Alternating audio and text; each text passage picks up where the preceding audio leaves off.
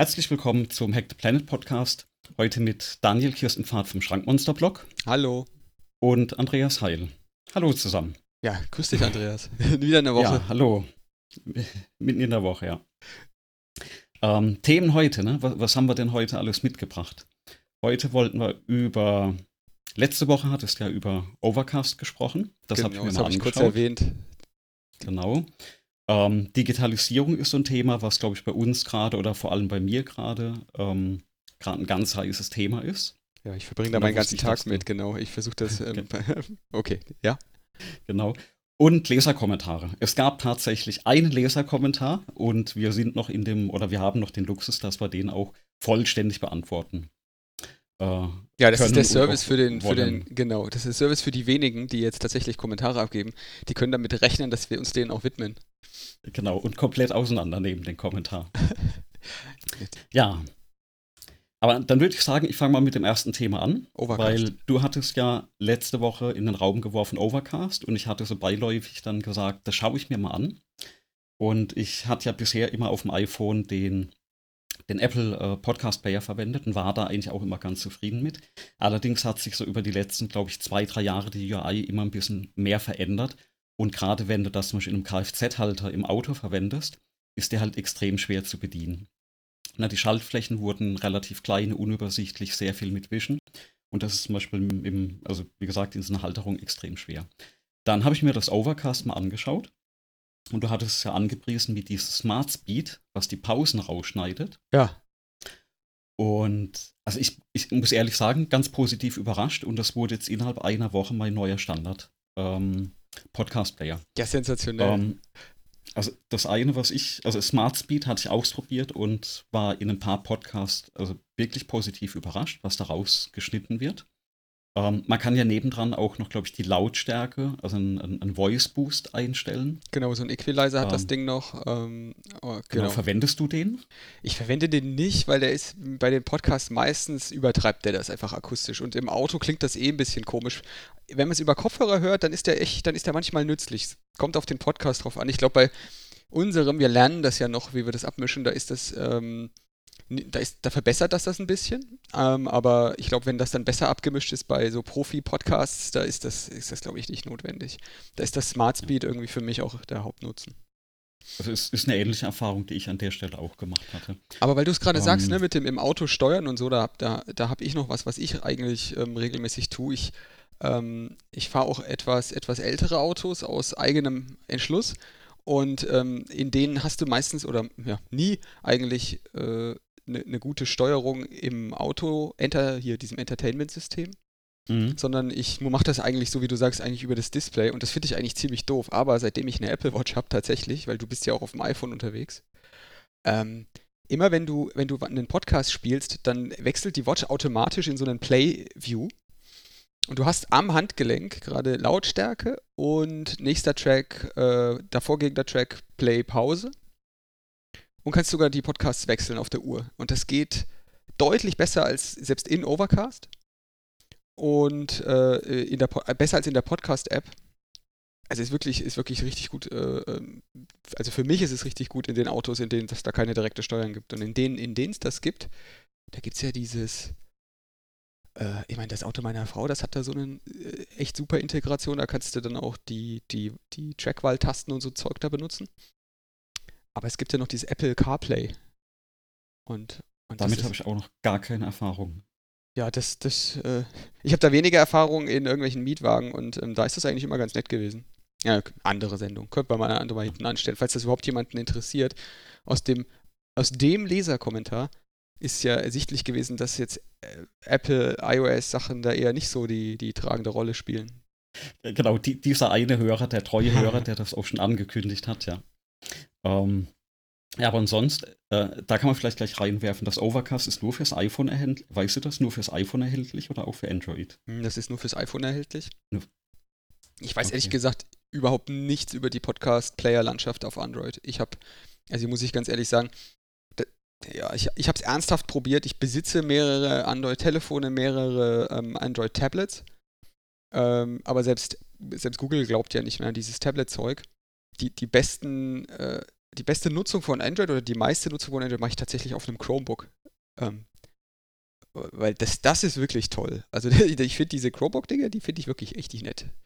Benutzt meine Frau auch. Ähm, die hat ein eigenes Chromebook und arbeitet damit auch regelmäßig. Ist übrigens sehr spannend. Die, also wir haben ja ein bisschen Statistik, laufen ja in diesem Podlove ähm, äh, Plugin für den Podcast mit. Und was man zumindest an der Stelle sehen kann, ist, was ja die, die Tools sind, die die Hörer nutzen, um den Podcast abzuspielen. Und ich war da recht überrascht, weil auf Platz 1 mit ein bisschen über 25 Prozent ist tatsächlich Chrome. Also das scheint das Mittel der Wahl zu sein, ne? mhm. gerade auf Android. Und äh, Platz 2 ist dann Overcast. Also da war ich dann auch sehr überrascht. Ähm, wie gesagt, bis letzte Woche habe ich das noch gar nicht gekannt. Und war da jetzt, also wie gesagt, positiv überrascht. Das Spannende fand ich jetzt erstmal so für den Einstieg das Preismodell. Die haben so ja so ein Free-to-Play. Ne, mit, mit, irgendwo ist eine Werbeanzeige, die ist aber nicht sehr störend. Ich habe jetzt nicht eine Limitierung gesehen. Nee, gibt es auch, glaube ich, wer sich, Eine Limitierung gibt es da, glaube ich. Nicht, ja? Ich glaube, das hat was mit, äh, mit Synken zu tun. Du kannst, glaube ich, äh, ich muss jetzt gleich mal nachschauen. Du kannst, glaube ich, noch die Play-Position über verschiedene Devices und so weiter synken, wenn du willst. Ähm, wenn du das kaufst. Mhm. Aber ansonsten ist da, glaube ich, also richtig eingeschränkt ist da gar nichts. Das funktioniert wirklich super. Nichts, ne? ja, und die Werbung und natürlich. Wer genau. Ne, und wer sich entscheidet, das Ding wirklich ähm, zu kaufen, ich glaube, das ist dann so eine Art Abo-Modell oder Subscription, wo man dann jährlich 10 Euro reinwirft. Und das ist unter einem Euro pro Monat. Also das finde ich jetzt ein ganz faires Preismodell. Und da überlege ich mir mal, ob ich den 10er vielleicht reinwerfe, wenn ich das jetzt länger verwende. In der Hoffnung, dass es dann auch entsprechend weiterentwickelt wird. Und nicht so wie dieser Apple-Player äh, an so einem Feature-Creep äh, dann quasi zugrunde geht. Hm. Also jetzt hier gleich Korrektur, ne? Ähm, also du bekommst keine Werbung mehr eingeblendet in die, in die Oberfläche, in das UI. Du bekommst ein gutes Gefühl, die unterstützt zu haben und Datei-Uploads. Alles andere scheint nicht eingeschränkt zu sein. aber das scheint ja ganz, ganz ordentlich zu sein. Genau, Stelle. und ich kann jedem nur ans Herz legen, einen ordentlichen Podcast-Player zu nehmen. Nicht so wie manch, manche Menschen, die dann so auf Spotify oder so das Zeug hören. Spotify ist zwar ganz toll, wenn man da irgendwelche Musikabos oder so weiter haben will und, und da irgendwie aktuelle Musik hören will. Aber unterm Strich ist Spotify natürlich auch etwas, was, ähm, ich meine, Menschen bezahlen tatsächlich dann jetzt hier für den Inhalt, den wir kostenlos zur Verfügung stellen wollen. Wir wollen ja, dass ja, niemand nicht für diesen Podcast bezahlt. Trotzdem sind wir bei Spotify gelistet, ne? Ja, natürlich, man, natürlich, man ist dort, sagen, aber ja. man muss natürlich auch wissen, ne? Wir hosten das ja. selber und das wird auch so bleiben, ähm, weil irgendwelche Sachen irgendwelchen anderen Menschen übertragen, die man selber produziert, ist keine gute Idee. Wir sind auch bei YouTube, genau. aber ändert ja nichts. Genau. Äh, wenn du gerade sagst YouTube, ähm, also sehr spannend. Ich hatte jetzt die zweite Folge, hatte ich jetzt auch, ähm, das gibt ein Feature bei YouTube, da nennt sich Premiere. Das heißt, nach dem Hochladen des Podcasts, das hatte ich dann ja auch am Sonntag gemacht, habe ich da eine Premiere eingeschaltet. Und dann kann man da live mitchatten, wenn das quasi das erste Mal abgespielt wird, also ähnlich wie ein Live-Podcast, nur eben ne, zu dem Zeitpunkt, wenn es freigeschaltet wird. Und da war auch dann jemand, der schon da kräftig mitgechattet hat. Mhm. Da werde ich mal schauen, äh, zum, äh, wenn das zukünftig online geht, dass ich da auch dann tatsächlich noch ein Auge auf den Chat habe, falls sich da jemand interessiert oder austoben möchte. Ähm, dass wir da auch äh, vertreten sind an der Stelle. Aber es fand ich jetzt auch ein ganz nettes Feature, gerade weil du YouTube ähm, erwähnt hattest. Aber es ist schon sehr spannend, vielleicht auch überleitend zum nächsten Thema. Ähm, ja, Podcast ist ja schon digital und YouTube ist ja klar alles digital, was wir machen. Digitales Büro. Und äh, ich hatte noch so ein bisschen im Kopf, dass du auch äh, irgendwann dir mal einen Einzugsscanner gekauft hattest, äh, Richtung Digitalisierung. Und ich hatte jetzt die letzten Wochen, auch eben aufgrund von beruflichen Veränderungen, ähm, nochmal sehr schöne, oder ich sag mal, Aha-Erlebnisse, weil Digitalisierung oder Digital Transformation ist das ein Schlagwort. Das hörst du überall und das siehst du überall. Hm. Und jeder versucht ja irgendwas Richtung Digitalisierung zu verkaufen. Und dann hatte ich jetzt so die Erfahrung gemacht, 92 Papierseiten ausfüllen äh, für die Ausstellungsunterlagen. Wirst ausgestellt. Ähm, das, die ausgefüllt, ja, die habe ich. Nein, nicht mal Ausstellungsunterlagen, das klingt so, das klingt äh, so ein, Einstellungsunterlagen. Ne? Achso. Ja, ja, hoch, hoch, hochoffizielle äh, Einstellungsunterlagen fürs Land. Ja, da wird halt alles noch schriftlich verwendet. Ähm, oder oder äh, ist erforderlich. Schade ist einfach nur, dass es, die Vorlagen sind PDFs. Das heißt, du hast es schon digital, druckst es aus um es dann eben auszufüllen. Ja, ja müsste es, gibt so. keine Signaturinfrastruktur. Also tatsächlich, ja. jetzt muss ich hier mal ähm, wieder mal ein super Beispiel. Das Unternehmen, für das ich arbeite, macht das tatsächlich ohne Papier. Da gibt es, da gibt es das nicht mehr, dass du Papier. Du kriegst PDFs zum Beispiel oder Word-Dokumente. Auf jeden Fall am Ende ist es ein PDF und das signierst du und zwar mit deiner, äh, mit, mit deiner Personalkarte. Also du hast so eine Chipkarte mit einem mit einem Schlüssel drauf. Äh, äh, Public Key, Private Key Verschlüsselung äh, und du signierst die, dieses Dokument. Und da ist dann lustig dein PDF-Signatur drauf. Das war's. Das ist tatsächlich echt toll. Muss man nicht mehr ausfüllen, ja. nicht mehr unterschreiben. Äh, das ausdrucken. Geht, ne? also, ja. Funktioniert. Ähm, nächste Baustelle, wo ich vorbeigekommen war, waren Versicherungsunterlagen, 40 Seiten im Original. Ähm, wo ich dann rausgefunden habe, äh, ich verschicke die per Papier, danach werden die gescannt und übermittelt und ins Original weggeworfen. Und ähm, jetzt hatte ich die Woche nochmal eins obendrauf, als wir das Thema eigentlich schon ähm, gesetzt hatten. Im, sag ich mal, medizinischen Umfeld, im Krankenhausumfeld muss auch da sehr viele äh, Unterlagen ausfüllen, wenn du nochmal das Krankenhaus besuchst, hm. auch für einen Aufenthalt zum Beispiel. Und auch da habe ich dann aber eine kleine Einführung bekommen, wie das denn eigentlich funktioniert. Das wird ausgefüllt, das ganze Papier, also sehr viel Papierkrieg und die Mitarbeiter müssen damit ja auch sich wirklich beschäftigen, das alles machen. Das Papier wird hin und her gereicht. Am Ende wird das aber, soweit ich das verstanden habe, alles in eine zentrale Stelle geschickt, da eingescannt und mhm. digital aufbewahrt.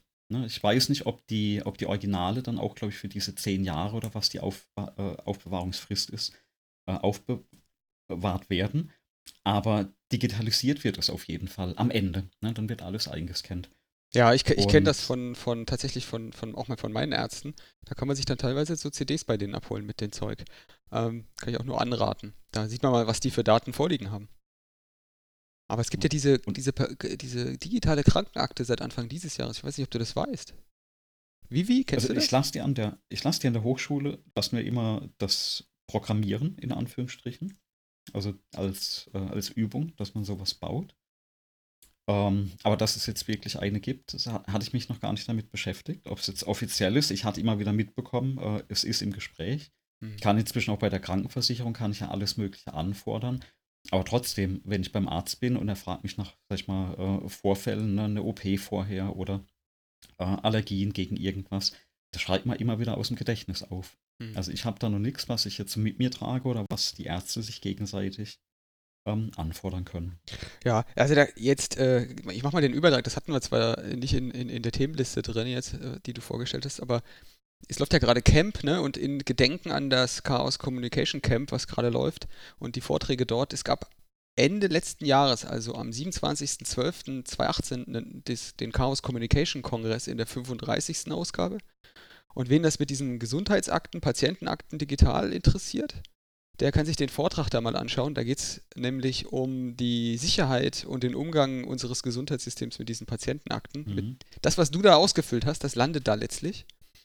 Und äh, jetzt äh, will ich dich nicht beunruhigen, aber der Vortrag heißt All Your Gesundheitsakten are belong to us. Ähm, und da geht es um die Sicherheit äh, in diesem System und die äh, Probleme, die sie da bereits gefunden haben.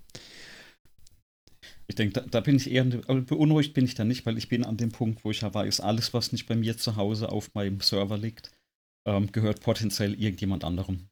Genau, und deswegen also, weiß ich ja? immer gar nicht, wie gut ich das finde, dass das dann digital wird. ich finde das viel besser. Also mal dieses ganze Krypto, Kryptographie-Thema aufgerissen. Ich fände das viel besser, man würde sich mal ordentlich Gedanken darum machen, dass ich derjenige bin, der diese Dokumente dann, wenn der Arzt die lesen will, aufschließen muss. Das heißt, immer dann, wenn der Arzt auf das Dokument zugreifen will, der hat das vielleicht, aber verschlüsselt, immer dann braucht er meinen Schlüssel. Oder eben einen für diesen kurzen Moment, für die nächste Stunde gültigen Schlüssel. Dann, kann, dann weiß ich wenigstens auch, bin in Kontrolle, wann das passiert, wer darauf zugreift und warum. Aber irgendwie so wie das jetzt ist, auf mein, auf mein Bankkonto, hm, ich glaube, der Vergleich hinkt, kommt ja eigentlich auch niemand anderes ohne die entsprechenden Zugangsdaten. Außer genau, natürlich der Staat. Oder die Bankangestellten. Ja. Und, äh, sie machen es natürlich nicht, äh, Administratoren. Nee. Oh, da muss ich dann, ähm, da ich muss ich demnächst mal eine Geschichte erzählen. Wir haben ja bald PSD 2, äh, diese, diese neue Sicherheitsrichtlinie im äh, Online-Banking.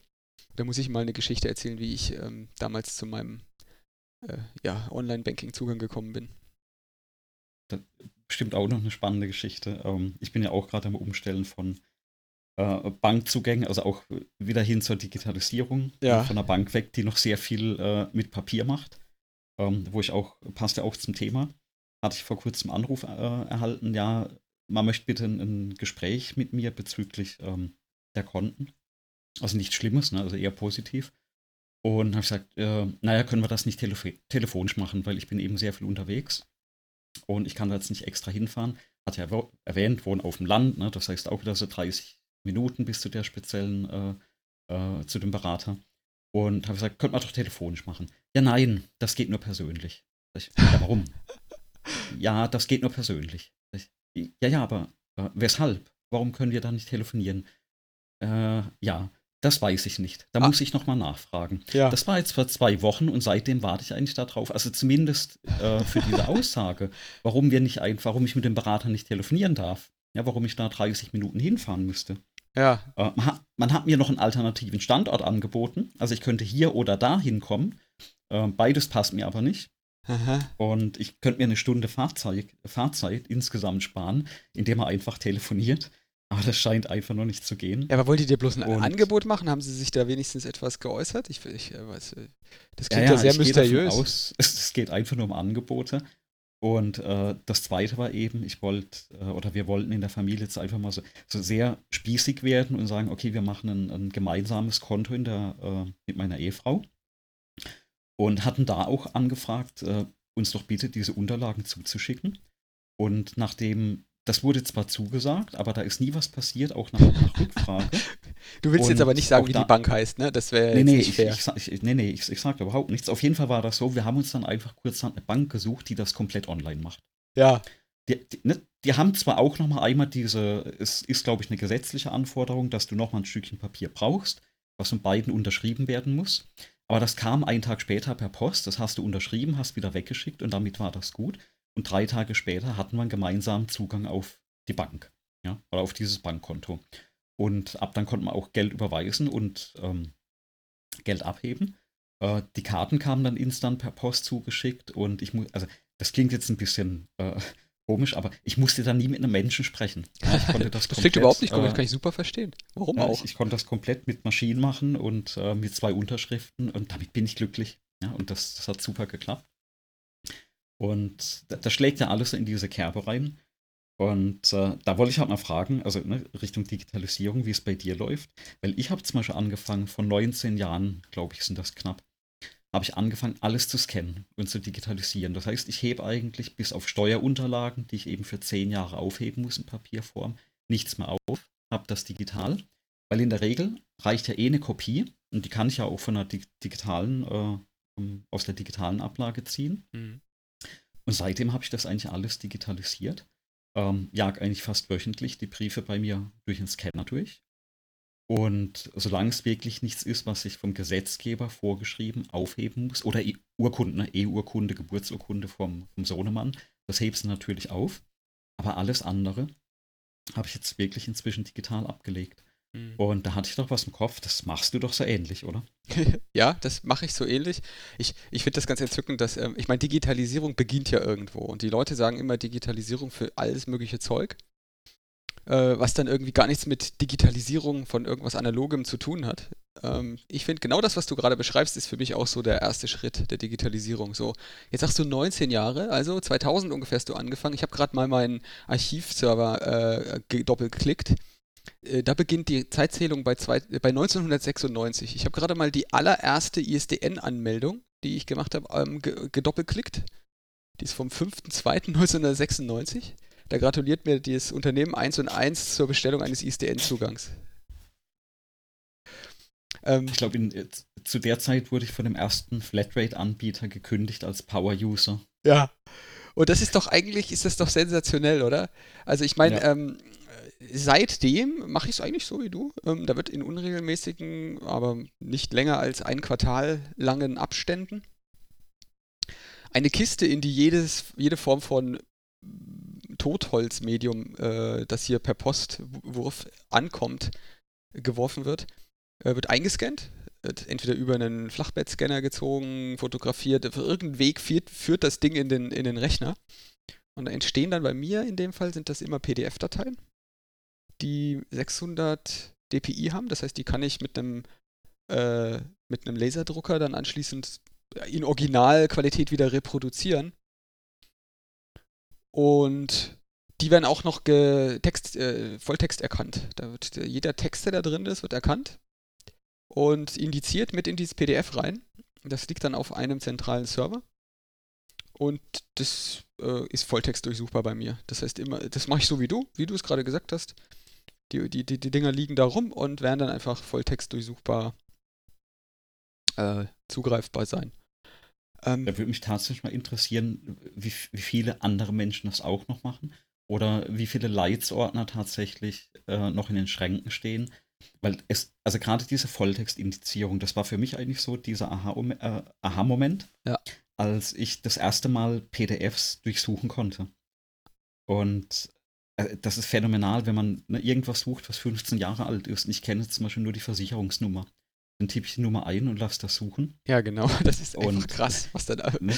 Ja, weil das wirklich, wirklich viel Zeug ist, was du im Leben nie gefunden hättest. Und ähm, wozu das führt, ist natürlich eine Menge Bequemlichkeit auf dem Weg, weil wenn du das so, wie du es gerade sagst, durchsuchbar hast, was machst du denn dann mit dem Original? Naja, ganz einfach, das packst du in eine luft- und wasserdichte Kiste und stellst es in den Keller äh, und hebst diese Kiste dann so lange auf, äh, schaffst außen drauf, welches Jahr das ist, äh, solange wie du es halt aufheben musst. Ähm, bei mir ist es so, ich, es gibt ja jetzt unterschiedliche solche Aufbewahrungsfristen in der Welt. In Deutschland, also je nachdem, welche Geschäftsbeziehung man da hatte oder nicht hatte, muss man das irgendwie ähm, sechs oder zehn Jahre aufheben oder Privatpersonen äh, fünf Jahre. Und ich heb einfach alles zehn Jahre auf und danach wird es äh, entsorgt. Geht's äh, unter genau. ständigen Rühren in den Schredder so ähnlich, so ähnlich ist es bei mir auch. Ich habe dann ordnerweise, wo einfach nur noch Jahreszahlen draufstehen. Und alles, was größer gleich, äh, nee, größer 10 ist, genau. Also größer gleich 11, ähm, landet dann immer einfach direkt im Schredder. Und äh, wird dementsprechend entsorgt. Genau. Und, und jetzt kommt ja das Tolle. Ja. Die digitale Kopie hast du ja immer noch. Ja, eben. Ja, die, die, die hast du immer noch. Da ja. muss man halt ein bisschen aufpassen. Es gibt manche Dokumente, ähm, die Rechte anderer betreffen, die muss man dann, die sollte man, glaube ich, auch selber nochmal löschen. Äh, das versuche ich natürlich dann auch noch zu machen. Also wenn es irgendwelche Bilder oder sonst irgendwelche Dokumente gibt, die dann im Rahmen von irgendwelchen Geschäftsbeziehungen zustande gekommen sind, die dann gelöscht werden müssen vertraglich, das muss dann, da muss man dann, dann selber für sorgen, dass das Zeug so ein Verfallsdatum hat. Aber so grundsätzlich, ne, diese Volltext suchen. Da muss ich jetzt wieder den Mac rauskramen. Der ist natürlich da Spotlight integriert. Bei Windows ist diese eingebaute Suche, naja, also, hm, die findet was. Und ähm, unter Linux ist es halt extrem schwierig. Ich habe mal irgendwann angefangen, solche Docker Elasticsearch Volltext-Indizierungszeugs auszuprobieren. Aber das hat dann so viel Arbeitsspeicher und, und Ressourcen gefressen, das hat dann überhaupt gar keinen Sinn gemacht. Da ist, glaube ich, der beste Ansatz, wenn das Hörer machen wollen, wenn sie sich da so einen OwnCloud oder Nextcloud basierten Datenspeicher irgendwo schießen.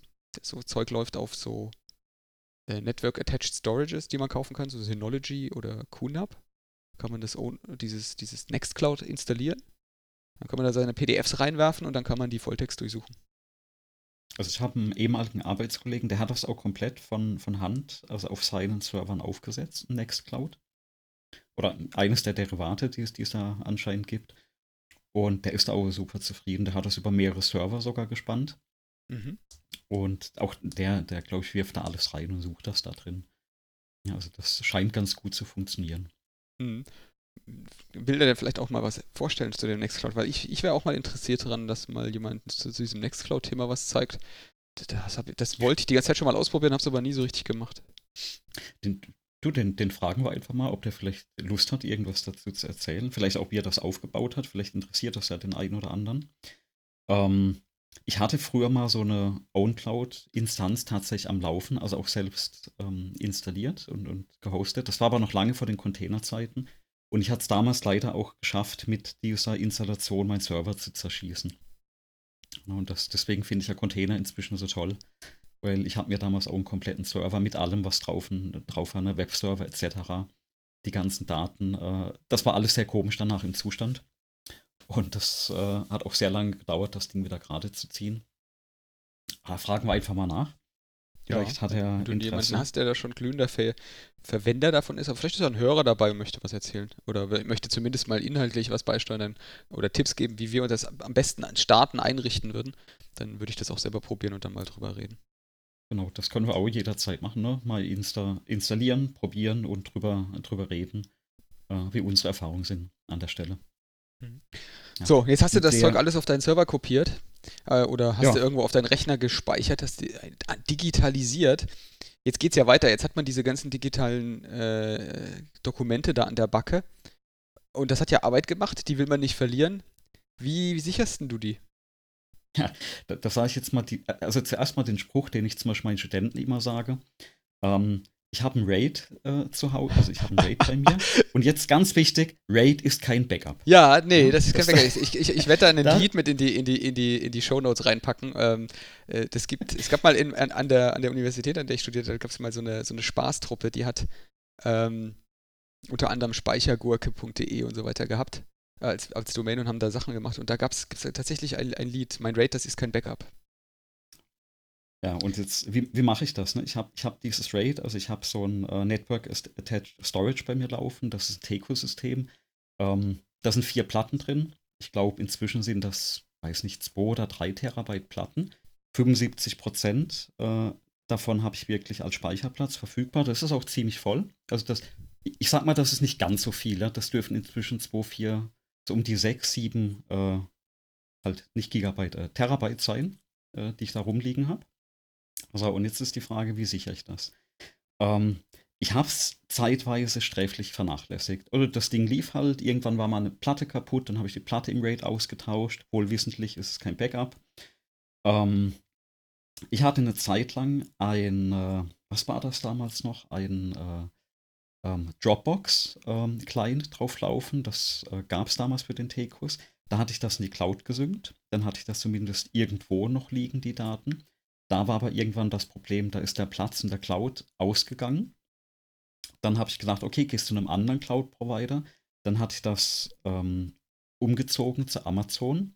Dann hatte ich irgendwann die 7 Terabyte bei Amazon. Das war damals dieses Privatangebot, 99 Dollar im Jahr für Unlimited äh, Storage.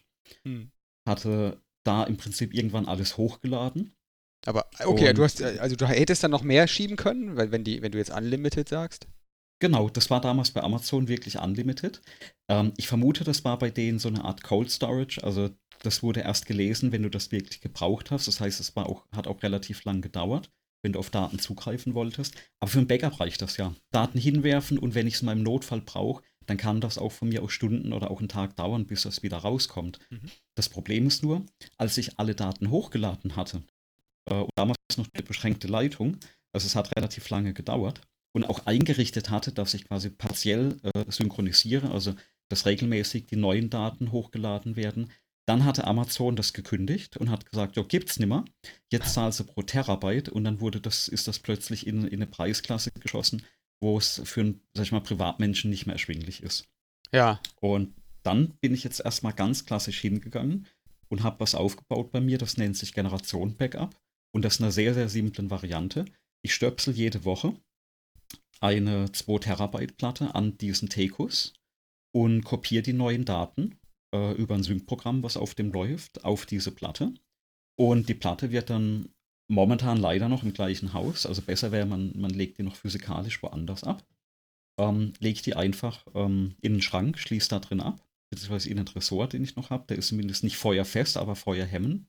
Das heißt, ich habe zumindest eine physikalische Kopie von den Daten und dadurch, dass ich das jetzt regelmäßig mache, eben diese Generationen habe, habe ich auch immer noch ältere Datenbestände. Ja, das ist jetzt, das ist nicht eine optimale Lösung, aber ich glaube, das ist mehr als, als viele haben. Und dazu bin ich auch noch hingegangen. Das heißt, du hast verschiedene, was von selben Dokument, verschiedene Versionen oder wie, wie, wie soll ich? Verschiedene Versionen, genau. Ah, okay, ja. okay. Halt nicht so komfortabel, wie das jetzt bei einem zum Beispiel OneDrive ist, wo ich mir anschauen kann, wie viele Versionen ich habe, sondern angenommen, die letzte Platte wäre kaputt. Ja, ja. Also ich nehme die wieder, ähm, stöpsel die ran und jetzt kommt da plötzlich hier so Lesefehler. Ich komme auf die Hardware nicht mehr drauf. Äh, oder funktioniert nicht mehr. Also das sind ja auch noch physikalische Platten, die ich da verwende. Ähm, ja, was mache ich dann? Dann nehme ich halt die Platte von letzter Woche. Dann habe ich, vielleicht habe ich einen gewissen Datenverlust. Ne? Die letzten zehn Dokumente habe ich halt vielleicht nicht, die letzte Änderung habe ich nicht, aber das Gros habe ich vielleicht an den Daten. Und je öfters man das eben macht, desto geringer ist eben dieses Delta, wo du Daten verlieren kannst. Ne? Optimalerweise hätte ich das ja gerne regelmäßig. Da bin ich leider noch nicht dazu gekommen, mir irgendwas einzurichten. Aber ich glaube, da hast du doch irgendwas am Laufen, was, was gar nicht so schlecht ist, oder? Äh, ja, ich mache es jetzt ähnlich wie du, äh, mit vielleicht ein bisschen dem zusätzlichen Problem, dass bei mir die, die Menge an Daten ein bisschen überhand genommen hat, so über die Jahre. Ähm, das sind mehr als 7, 8 Terabyte? Ähm, äh, geringfügig mehr.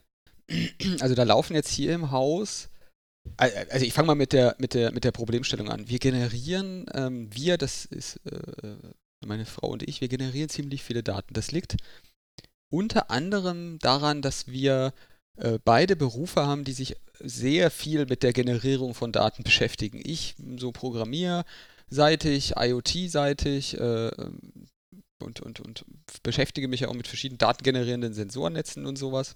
Und meine Frau, ja, die ist Fotografin.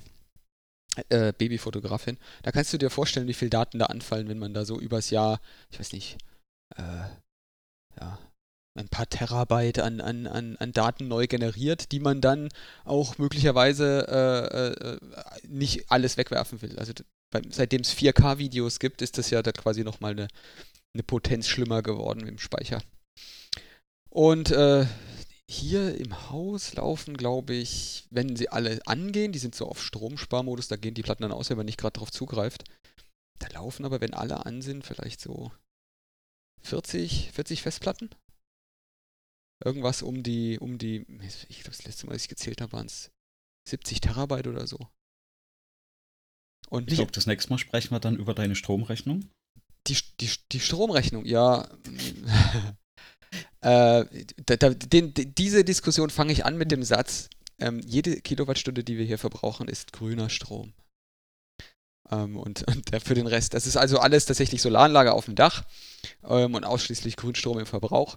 Und es ist tatsächlich so, dass wir sehr viel Strom verbrauchen. Also das ist, ähm, ich weiß nicht, wie viel Strom in Kilowattstunden du verbrauchst, aber ich kann ja mal hier so eine Zahl hinlegen.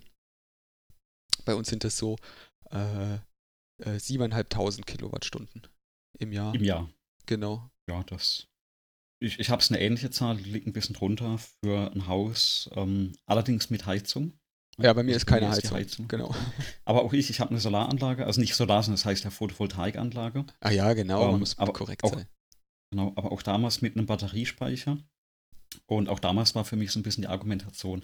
Also ich möchte im, im Sommer zumindest die, sag ich mal, die Kühlung, die bei uns verbaut ist, damit betreiben.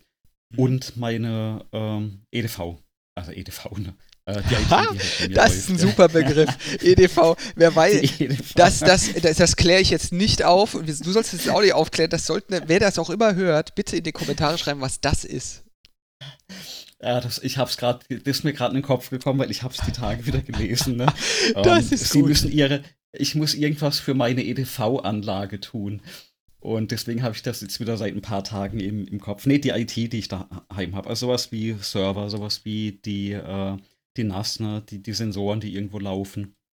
Äh, das wollte ich einfach alles ein bisschen mit dem äh, betreiben, was halt tagsüber generiert wird. Mhm. Und äh, ich sag mal, dann muss man nicht ein ganz so schlechtes Gewissen haben, wenn man halt diese Geräte auch einfach am Laufen hat. Ja, deswegen, deswegen traue ich mich auch die Zahl zu sagen. Und deswegen, äh, erstens, weil der Strom, den wir über die Gebühr ver verbrauchen, äh, weil wir haben wirklich nur Photovoltaik, das, äh, äh das ist alles grüner Strom, also, also nachhaltig erzeugter Strom äh, Wind und Wasser. Und die, äh, die Solaranlage, die macht äh, im Jahr ungefähr auch so 7000 Kilowattstunden. Das heißt, das gleicht sich ungefähr übers Jahr gesehen, gleicht sich das aus. So tagsüber kriege ich den Strom nicht äh, verbraucht, den ich generiere, deswegen speise ich den ein. Und äh, nachts äh, benutze ich dann halt den, den, den, den grünen Strom. Aber nachts ist ähm, sozusagen die, die Grundlast, wenn sozusagen das Haus zur Ruhe kommt, dann auch so signifikant weiter unten. Also das wird auch gemessen so fürs Haus, einzelne Verbraucher und so weiter. Naja, wie man sich das halt vorstellt. Die EDV an sich, die lässt sich dann tatsächlich auch nochmal signifikant runterfahren. Aber es gibt ja so ein paar Dinge, die, die sinnvollerweise. Du bist auch bei der EDV gelandet, ne? Ja, ist einfach, echt einfach toll. Also ich, ich mag ja solche, solche altmodischen Begriffe. Der guckt, der guckt auch meine Frau immer ein bisschen, äh, zieht die Augenbraue hoch. Ähm, aber ich, ich finde solche, solche altertümlichen Begriffe total toll. Ähm. Ja, sehr, sehr schön. So, aber Backup, zurück ja. zum Backup. Was ich mache ist, ähm, ich habe einen, sozusagen so einen, so einen Hot-Bereich. Ich, ich teile das ein nach Wichtigkeit. Es gibt extrem wichtige Dinge, die will ich auf gar keinen Fall unter keinen Umständen verlieren. Und äh, die sind aktuell so in einem Pool von 16 Terabyte zusammengefasst. Und diese 16 Terabyte, die liegen mehrfach kopiert, also äh, insgesamt zweimal äh, quasi live synchronisiert außerhalb des Hauses ähm, auf eigener Infrastruktur und in einer in voll verschlüsselten Version ähm, in einem Cloud Storage, Public Cloud Storage. Äh, dafür benutze ich übrigens dieses Resilio Sync hier, die, das war mal BitTorrent Sync, das ist einfach nur ein sensationell cooles Stück Software. Ähm, und es gibt noch ähm, R-Clone, damit kann man zwischen so Cloud-Providern äh, kopieren.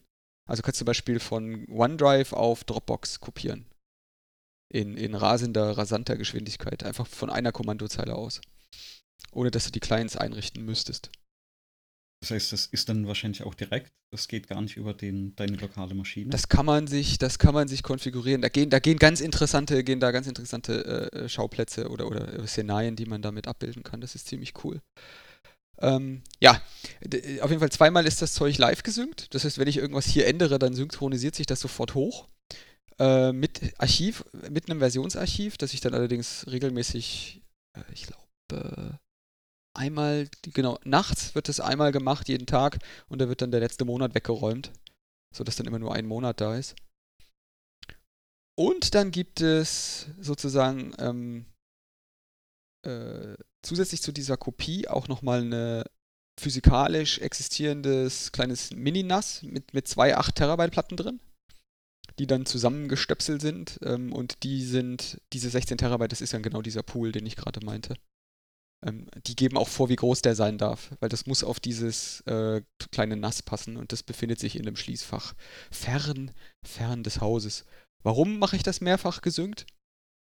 Äh, ja, mit 100 Megabit äh, VDSL, was ich hier habe, dauert so 16 Terabyte kopieren erfahrungsgemäß doch recht lange. Das ist nämlich schon mal vorgekommen, dass ich das, äh, dass ich das gebraucht habe.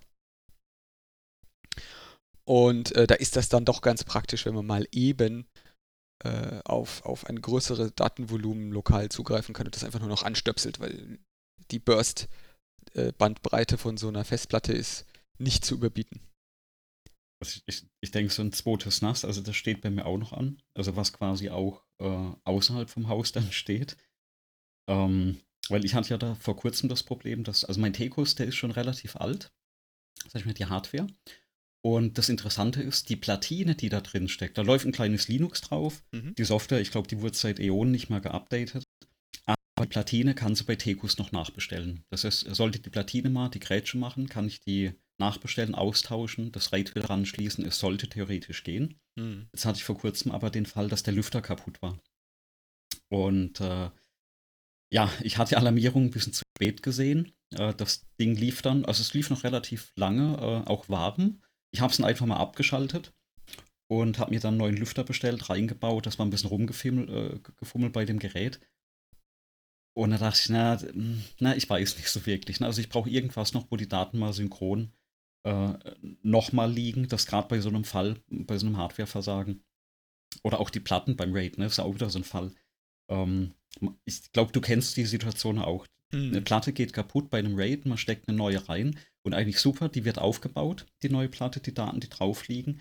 Und ich glaube, das ist halt der Moment, wo die meisten RAIDs dann tatsächlich kaputt gehen, weil ja bei diesem Aufbauen auf alle Bereiche auf den anderen Platten zugegriffen wird. Es muss ja alles gelesen werden, um diese fehlenden Daten herzustellen. Genau, da gibt es da gibt's tatsächlich moderne RAIDs, die, die sind dann ein bisschen äh, weniger, sagen wir mal, arbeitsintensiv. Ähm, je nachdem, wie man, wie man das fährt. Also tatsächlich, wenn du, so moderne Dateisysteme verwendest ähm, und wenn du 40 plus Platten betreibst, dann willst du dich dann vielleicht auch nach anderen äh, Speichermöglichkeiten umschauen, also D Dateisystemmöglichkeiten, so ZFS zum Beispiel oder äh, BetaFS in Linux. Da ist so ein Sync tatsächlich, dass das nicht mehr, also arbeitsintensiv ja, aber die, die versuchen schon die Zeit und den Aufwand maximal für eine Platte erträglich zu machen. Die, die Zeit finde ich ja inzwischen gar nicht mehr das Problem, sondern was ich einmal auch erlebt hatte, ist tatsächlich Sagt er so. bei, diesen, bei, ne, bei diesem Wiederaufbau, wenn dann auf Bereiche zugegriffen wird, wo deine Platte seit Jahren vielleicht nicht mehr zugegriffen wurde und das dummerweise gerade äh, defekt ist. Und da findest du ja plötzlich in allen Festplatten alle Fehler, die drauf sind. Und was ich tatsächlich einmal hatte bei einem Wiederaufbau von einem RAID bei vier Platten, die erste ging kaputt, die wurde aufgebaut. Beim Aufbauen wurde festgestellt, dass die zweite Fehler hat. Die lief aber zum Glück noch. Dann wurde später festgestellt, dass die dritte Platte an einer anderen Stelle Fehler hat und dass dann die vierte Platte an noch einer anderen Stelle Fehler hat. Mhm. Das heißt, am Ende, was habe ich gemacht? Die zweite Platte getauscht, RAID wieder neu aufgebaut, die dritte Platte getauscht, RAID wieder neu aufgebaut und die vierte Platte nochmal getauscht. Und am Ende war die, das komplette RAID wirklich rundum erneuert. Mhm. Und das, das ist ja das Risiko bei dieser RAID-Geschichte. Deswegen, liebe Kinder da draußen, RAID ist kein Backup. Ja, ist erstmal äh, definitiv kein Backup, aber ich bin, äh, du bist ja da richtig sanft mit deinem Backup. Also ich bin da, ich bin da ähm, etwas aggressiver unterwegs. Was ich mache ist, ähm, ich lasse das Ding ähm, mindestens einmal im Monat vollständig äh, neu schreiben. Also die komplette, jedes RAID, was ich betreibe, hat so einen, so einen Job, macht einmal im, im Monat im Hintergrund äh, sozusagen einmal komplett alles durch. Das heißt, wenn irgendeine Platte irgendwie kränkelt, auf irgendeiner Stelle der Platte, wenn es Bitrot gibt oder irgend sowas, dann stelle ich das da fest. Und dann habe ich so eine Zero Tolerance Policy. Das heißt, wenn so eine Platte auch nur einen einzigen Schreiblesefehler hat, dann wird sie rausgeschmissen aus dem RAID und wird ersetzt. Das hat bis jetzt dazu geführt, dass ich tatsächlich auf diese Art und Weise nie irgendwas verloren habe. Ich hatte wohl mal einen äh, Defekt von der Systemplatine. Das, das werden manche Leidgeplagte vielleicht kennen. Es gibt so Proze eine Prozessorserie von Intel, die in solchen NAS verwendet worden ist. Und äh, ja, wie soll ich jetzt sagen, die hatte einen Produktionsfehler. Ähm, und zwar, wenn der, wenn man zu viel diese CPU stresst, dann, ist, dann geht die irgendwann einfach ohne Vorwarnung kaputt. Also die CPU selber. Dann geht, gehen irgendwelche, die Schalter, die, die Transistoren kaputt, was weiß ich, irgendwas geht da kaputt. Das sind diese Atomprozessoren. Und äh, dieses RAID, das ist davon geplagt gewesen. Ähm, das war auch, glaube ich, schon ein Jahr oder so aus der Garantie raus, aber weil es da so einen Rückruf gab von Intel, hat sich der Hersteller nochmal breitklopfen lassen, mir ein nagelneues NAS zu, NAS zu schicken. Und das war dann auch damals der Fall, wo ich dann sozusagen, da habe ich einmal äh, mit einem Schlag sozusagen Zugriff auf ähm, äh, 8 mal 4 Terabyte verloren. Und da habe ich dann tatsächlich dieses, dieses, äh, dieses wichtige äh, Offsite-Storage herangeschafft und hier hingestellt, damit ich wenigstens auf die wichtigen Daten äh, ohne Verzögerung, ohne Probleme zugreifen konnte. Ähm, aber grundsätzlich ist, glaube ich, eine gute Idee, dass man solche RAIDs, wenn, wenn einem die Daten lieb sind, äh, eine vollständige Kopie, ein richtig echtes Backup und idealerweise so wie du es tust, äh, nämlich ein Generationen-Backup von den Änderungen führt, das dann auch außerhalb des Hauses lagert. Äh, Convenience, extra Bonuspunkte gibt es, glaube ich, für eine vollständige synchrone Fassung davon irgendwo außerhalb des Hauses. Und ähm, wenn man dann, wenn einem dann die Daten im Haus, also die Arbeit was wert ist, dann sollte man dann auch versuchen, die Platten irgendwie nicht ähm, dann, wenn es drauf ankommt, nur zu fordern, sondern die vielleicht irgendwie die ganze Zeit ein bisschen, ähm, wie soll ich sagen, den auf die Finger zu schauen, auf den, auf den Lesekopf zu schauen, ja, ob der dann auch noch das liefert, was er, was, was man da hingeschrieben hat. Wo du gerade sagst, außerhalb des Hauses, da fällt mir gerade ein, äh, ein, ein Bekannter von mir, hatte vor Jahren schon mal wohl angefragt bei einer Bank, wie das denn ausschaut, ob er sein Backup in ein Schließfach ähm, einlegen kann und welche Garantie die Bank dafür übernimmt. für das ja, jetzt bin ich gespannt. Was haben Sie gesagt? Und, und die Aussage laut ihm war, naja, überhaupt keine. Also er kann das durchaus machen, sie übernehmen aber für die Daten oder für die, für die Datenträger überhaupt keine ähm, Haftung. Und zwar, sie können nicht ausschließen, dass ein anderer Bankkunde in ein Schließfach nebendran oder oben drüber oder unten drunter ein sehr starkes Mag Magnet einschließt. Ist nämlich sein gutes Recht. Ja, das stimmt. Das, das glaube ich sofort. Ja, und in dem Moment, wenn du natürlich äh, keine optischen Datenträger, sondern äh, magnetisch verwendest, und jemand legt dann starkes Magnet rein, dann war es das wahrscheinlich mit deinem Backup. Ja, also je nachdem, wie, wie, wie viel einem das was wert ist, ja, kann man natürlich auch ähm, solche, äh, solche lustigen Dinge tun wie ähm, Rackspace mieten. Du kannst ja einfach ähm, abgeschlossenen äh, mit äh, Biometrie und ich weiß nicht was, äh, Einlasskontrolle äh, Platz mieten in, bei, bei, bei Rechenzentren. Und es gibt meistens in der Nähe von da, wo man wohnt, auch Rechenzentren ist. Ich weiß es hier in der Nähe in Nürnberg, da gibt es Rechenzentren, die dann, da kann man einfach einen Rechner hinschaffen, in, ins Rack reinschrauben. Dann ist man dann quasi nur noch durch die, äh, durch den Rechner, äh, die Höhe, den Stromverbrauch und wie viele Platten da reinpassen, begrenzt. Ähm, und das ist, das kann ich jetzt, ähm, wenn es dann wirklich mehr Daten sind, kann ich das durchaus empfehlen, das zu machen. Ähm, und, und die, die da, da, sollte man dann davon ausgehen können, dass starke Magnete vor der Tür nicht reingelassen werden. Ho hoffentlich. Ho hoffentlich. Ich glaube, das haben ich die generell größere Probleme. So ein Rechenzentrum hat durchaus ein gesundes Interesse, dass keine großen Magnete in, äh, durch das Rechenzentrum getragen werden. Wobei ich ja, ich, ich ja größere Probleme damit hätte. Also Magnete, da hätte ich gar nicht so richtig groß Angst vor. Ähm, weil das ist ja dann schon irgendwie, da brauchst, also da brauchst du wirklich Magnete überirdischer Natur.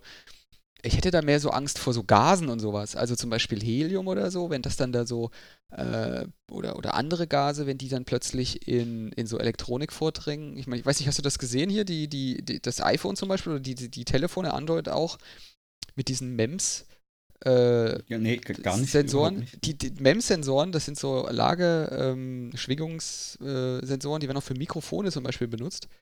Ähm, und die benutzt man unter anderem auch als Ersatz für Quarz, also so Taktgeber in elektronischen Geräten. Mhm. Und wie wir alle wissen und gelernt haben an der Universität, funktioniert so ein Computer, so, so eine EDV, ja, gemeinhin mit ähm, nach einem Takt, ähm, der von einem Taktgeber vorgegeben wird. Das wird in modernen Geräten von einem äh, solchen MEMS-Chip äh, gemacht äh, oder auf MEMS basierten. Und die, die Geschichte, die da, die da passiert ist, die Dinger sind äh, elektronisch-mechanische Systeme. Das heißt, du musst dir wirklich vorstellen, da ist wirklich ein kleines Miniatur, Mikro, kleine Mechanik drin. Und die ist so verdammt winzig, äh, dass da ein, ein so ein Heliumatom echt groß ist. Und wenn sich okay. so ein MEMS-Chip, der ja von der Luft nicht abgeschlossen ist, in Heliumatmosphäre befindet, dann, dann setzt sich da Helium rein und blockiert das. Und dann funktioniert der, ähm, dann funktioniert diese Taktgebung nicht mehr.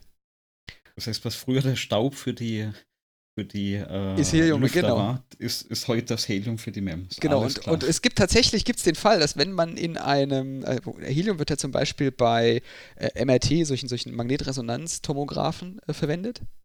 Und wenn man in so, einen, in so einen Bereichen ist, wo Helium ausströmt, ähm, dann kann es passieren, dass, dass ein iPhone oder, oder, oder auch so ein Telefon halt einfach nicht mehr funktioniert, weil der Taktgeber kaputt geht.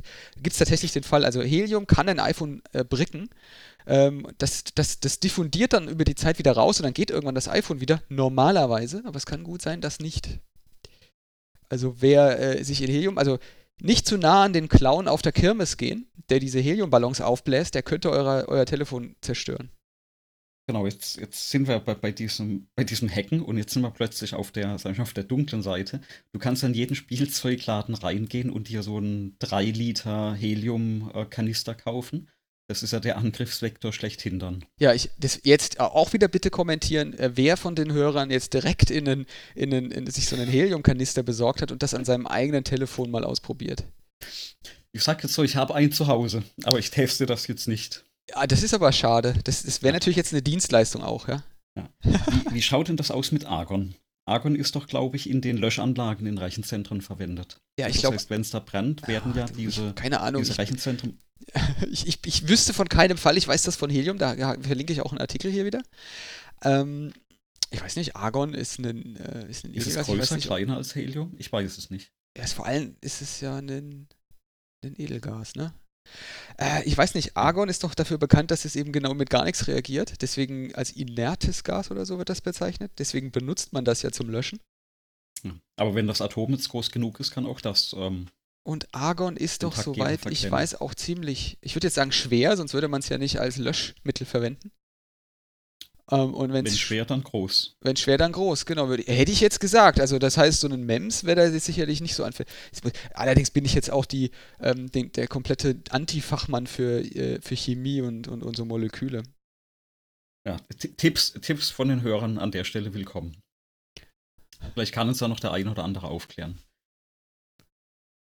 Ja, das wäre nicht schlecht. So, jetzt, jetzt habe ich hier direkt Argon eingegeben und in der äh, äh, ja, allwissenden Müllhalde geschaut. Aber das Ding ist ja nun äh, ganz rechts ähm, und in, die andere Seite von der äh, des Periodensystems sozusagen. Weiß ich nicht. Äh, ich glaube, die verhalten sich dann doch anders. Das sagt, glaube ich, was aus, dass das auf der anderen Seite von dem Periodensystem steht. So, aber ich, ich also ja, in solchen Rechenzentrum wird Argon benutzt, aber ich meine, das würde man ja nicht benutzen, wenn es mehr kaputt macht als das Feuer.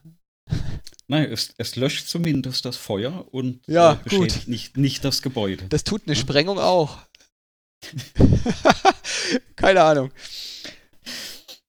Ja, das Feuer wäre dann auch aus. Das, ja, ja eben. Genau. Also ich meine, wenn das nur das Ziel gewesen wäre, dann äh, ja. So, ich glaube, ähm, das, das fasst jetzt mal diese Datenspeicher und hier unsere. Und jetzt muss ich noch ein anderes total geiles deutsches Buzzword rausholen. Das die, unsere Digital Twin Story, ja, äh, vom, von der Postwurfsendung bis zur PDF-Datei äh, zusammen. Inklusive, wie wir dafür sorgen, dass diese PDF-Datei nie wieder aus der Welt getilgt werden kann. Ähm, der Digital Twin, ja. Mhm. ja. Ja, Digital Twin ist noch was ganz anderes. Das kommt dann noch oben drauf. Aber das, das wird ja heutzutage im Neudeutsch-Marketing äh, gerne mal zusammengeworfen. Da können wir ja, über die Dinge können wir später vielleicht mal reden noch. Aber jetzt gibt es, glaube ich, als nächstes Thema, hattest du angekündigt, Leserkommentare hast du bekommen? Genau, wir haben auf dem Blog, also auf der, äh, auf unserer Seite, es gab tatsächlich einen Leserkommentar. Und da wir heute noch viel Zeit haben. Und äh, dieser Leser, also er hat auch gemeint, er, er, bleibt jetzt mal dabei, er hört sich das ein bisschen, bisschen an. Äh, er findet das äh, le leichte Ge Das finde ich äh, sehr Also in meinen Worten, das leichte Gesabbel über die IT findet er ganz angenehm. Er hört das beim Fahrradfahren. Ja, wir, wir streifen immer das. Cool. Also wir, wir streifen die Themen immer nur so. Ähm, ich glaube, ähm, ich, ich weiß jetzt nicht, wie tief, also weil das kann ja jetzt gut sein, dass er sagt, das, das seichte oder das leichte Gesabbel. Ähm, hat er, das er wirklich gesagt? positiv hat, formuliert. Hat er das, das wirklich das gesagt? Ich, ich muss nein, mal gucken. er hat das, ja. Aber so wie du das jetzt aus, ausdrückst, ja, also diese seichte Unterhaltung, das ist ja schon aktuell ein bisschen Absicht von uns. Ähm, und ich muss mich arg zurückhalten, weil ich ähm, sehr gerne sehr tief einsteigen würde. Äh, aber ich weiß nicht, wer das hört und ich weiß nicht, wie tief man das möchte und ähm, ob das überhaupt nicht eher dann noch langweilig wird, ähm, als dass das irgendwas hilft. Also ich glaube, ich kenne das ja von anderen Podcasts. Man kann ja auch mal zu irgendeinem Thema wie dieses IoT oder jetzt auch die Elektronik ähm, mal so eine extra Sendung vielleicht nur für das Thema widmen und wer sich dafür interessiert, kann sich das auch anhören, weil das ist auch ein Thema. Vielleicht gibt es das eine, wo ich mich ganz gut auskenne, äh, ein anderes Thema, wo du dich ganz gut auskennst. Da kann man einfach mal drüber reden und dann auch wirklich ins Detail gehen. Wir haben ja schon einiges gemacht. Hm. Ähm, und momentan ist ja tatsächlich wirklich so, erstmal so ein bisschen aufgleisen wir beide, ne? Was, wo, wo stehen wir eigentlich momentan, was, was treiben wir alles? Also ähm, auch diese Backup-Strategie, ich hatte es da nur am Rande mitbekommen, wie du das machst. Ne? Ich weiß von früher noch, du hattest viele Platten, auch schon zur Uni-Zeit. Ähm, aber wie genau im Detail äh, war mir eigentlich auch gar nicht mehr geläufig. Das ja. heißt, so, so nähern wir uns da den, den Themen. Ne? Und irgendwann sind wir vielleicht an dem Level, wo es dann plötzlich nur noch die, die treuen Hörer und uns beiden interessiert oder nur noch uns beide. Ja, also ich würde jetzt natürlich in der, in der Rangfolge würde ich natürlich jetzt erstmal sagen, weil wir, also wenn, nichts über die, die Hörerschaft, äh, aber ist natürlich so, dass du, du darfst ja nicht einschlafen, ja, auf der anderen Seite. Das heißt, wenn, wenn dich da Sachen interessieren, ich, wir streifen die Themen und ich lasse das dann immer so stehen, dass wenn sich das jemand außerhalb dieses äh, Telefongesprächs hier gerade äh, wünscht, dass da mehr Details kommt, dann einfach hinschreiben, dann wird es kommen. Äh, ansonsten schreibe also ich mir die ganze Zeit irgendwelche, könnte man mal drüber reden, Sachen auf. Hm. Genau, also wir haben Backlog, das ist schon relativ lang. Ich glaube, da können wir die nächsten 100 Folgen schon bald äh, voll machen. Und es kommen quasi jedes Mal neue Themen dazu. wir haben ja auch quasi so eine, ich, ich nenne das mal Pre-Show, wo wir vor dem Podcast noch ein bisschen miteinander sprechen. Und da landen ja dann auch Themen drin. Und wenn es zu langweilig ist und einer von uns einschläft, dann gäbe es eine lange Pause. Aber ähm, das war ja auch schon der erste Kommentar. Mhm. Ähm, dass wir die Pausen, also das, was zum Beispiel das Overcast wegschneidet, dass wir das selbst wegschneiden. Ähm, zum Beispiel, dass man das mit äh, Audacity äh, machen kann mit ein paar Klicks. Das stimmt. Äh, also das Audacity ist ja bei mir momentan auch schon, oder ich, ich habe das bei mir schon mal drauf. Ich habe das vor dem Podcast mir angeschaut. Jetzt ist ja so, wir bauen ja das, den ganzen Workflow und das Toolset, die Seite, das Hosting. Das haben wir jetzt nicht im Vorfeld in, in einem Vierteljahr aufgebaut, sondern wir machen das aber momentan Woche für Woche. Wir fixen da die Bugs, die wir finden. Ähm, wir versuchen den Workflow ein bisschen zu verbessern. Ähm, deswegen berichten wir ab und zu auch so vom, vom Stand der, der Dinge, vom aktuellen Stand. Mhm. Und ähm, ich bin jetzt zum Beispiel momentan heilfroh, dass, dass du ja den Schnitt übernommen hast und das Bereitstellen der Daten. Ne? Ich packe das dann aktuell in die, in die Seite rein. Ja, das ist ähm, perfekte Arbeitsteilung bis jetzt, genau. Genau, ich, ich habe so abends immer mal wieder so ein kleines äh, Tool geschrieben, was irgendwas automatisiert, die Cover generieren, die Chapter Marks automatisch generieren. Den Code habe ich auch immer direkt auf die Hack the Planet Webseite, auf, den, auf das GitHub-Projekt mhm. hochgeladen. Und das sind wirklich quick and dirty Sachen, die einfach die, ja, sag ich mal, die Arbeit abnehmen, die man jetzt, wenn man es zwei, dreimal gemacht hat, eigentlich nicht mehr machen möchte. Und so bauen wir eigentlich das ganze Ding auf bis vielleicht am Ende wirklich dieses ganze Toolset steht. Wir, wir lernen ja noch, ne? Also wir probieren das ja alles aus. Und also von meiner Seite bin ich heilfroh, dass das klappt. Wir haben heute ja auch weniger Rauschen. Ähm, ja genau, was habe ich die Woche gemacht? Diese Woche habe ich ja quasi erstmal einen, einen Repeater äh, noch installiert, der jetzt quasi ein Netzwerk, äh, das mein Netzwerk ausweitet, sodass ich in meinem. Ja, dass deine weitläufigen Latifundien vollständig ausgeleuchtet werden mit WLAN. ja, genau. Weil man muss dazu sagen, äh, also wegen Nachwuchs bin ich quasi ausquartiert aus meinem Haus und bin, ich möchte das jetzt nicht Studio nennen, ich nenne das jetzt mal mein Makerspace. Ja? Das ist Studio. der Anbau meiner Garage. Deswegen halt das vielleicht auch ein bisschen manchmal. Und da war die Ausleuchtung vom WLAN einfach zu schlecht. Und da habe ich gedacht, da packe ich jetzt mal diese Woche einen Repeater hin und habe dann quasi fünf Minuten vor, ähm, bevor wir angefangen haben zu telefonieren, habe ich es auch endlich geschafft, das WLAN entsprechend noch äh, auszuweiten. Aber jetzt habe ich hier auch wieder volle Ausleuchtung und 5 GHz WLAN. Das heißt, damit können wir eigentlich arbeiten. Ja, bis jetzt ja, muss da, ich das, da, kann ich das auch nur bestätigen. Das ist ähm, deutlich äh, windschnittiger heute. Als das letzte Mal, ne? Da hat man ein bisschen mit der, mit der Technik noch zu kämpfen. Ja.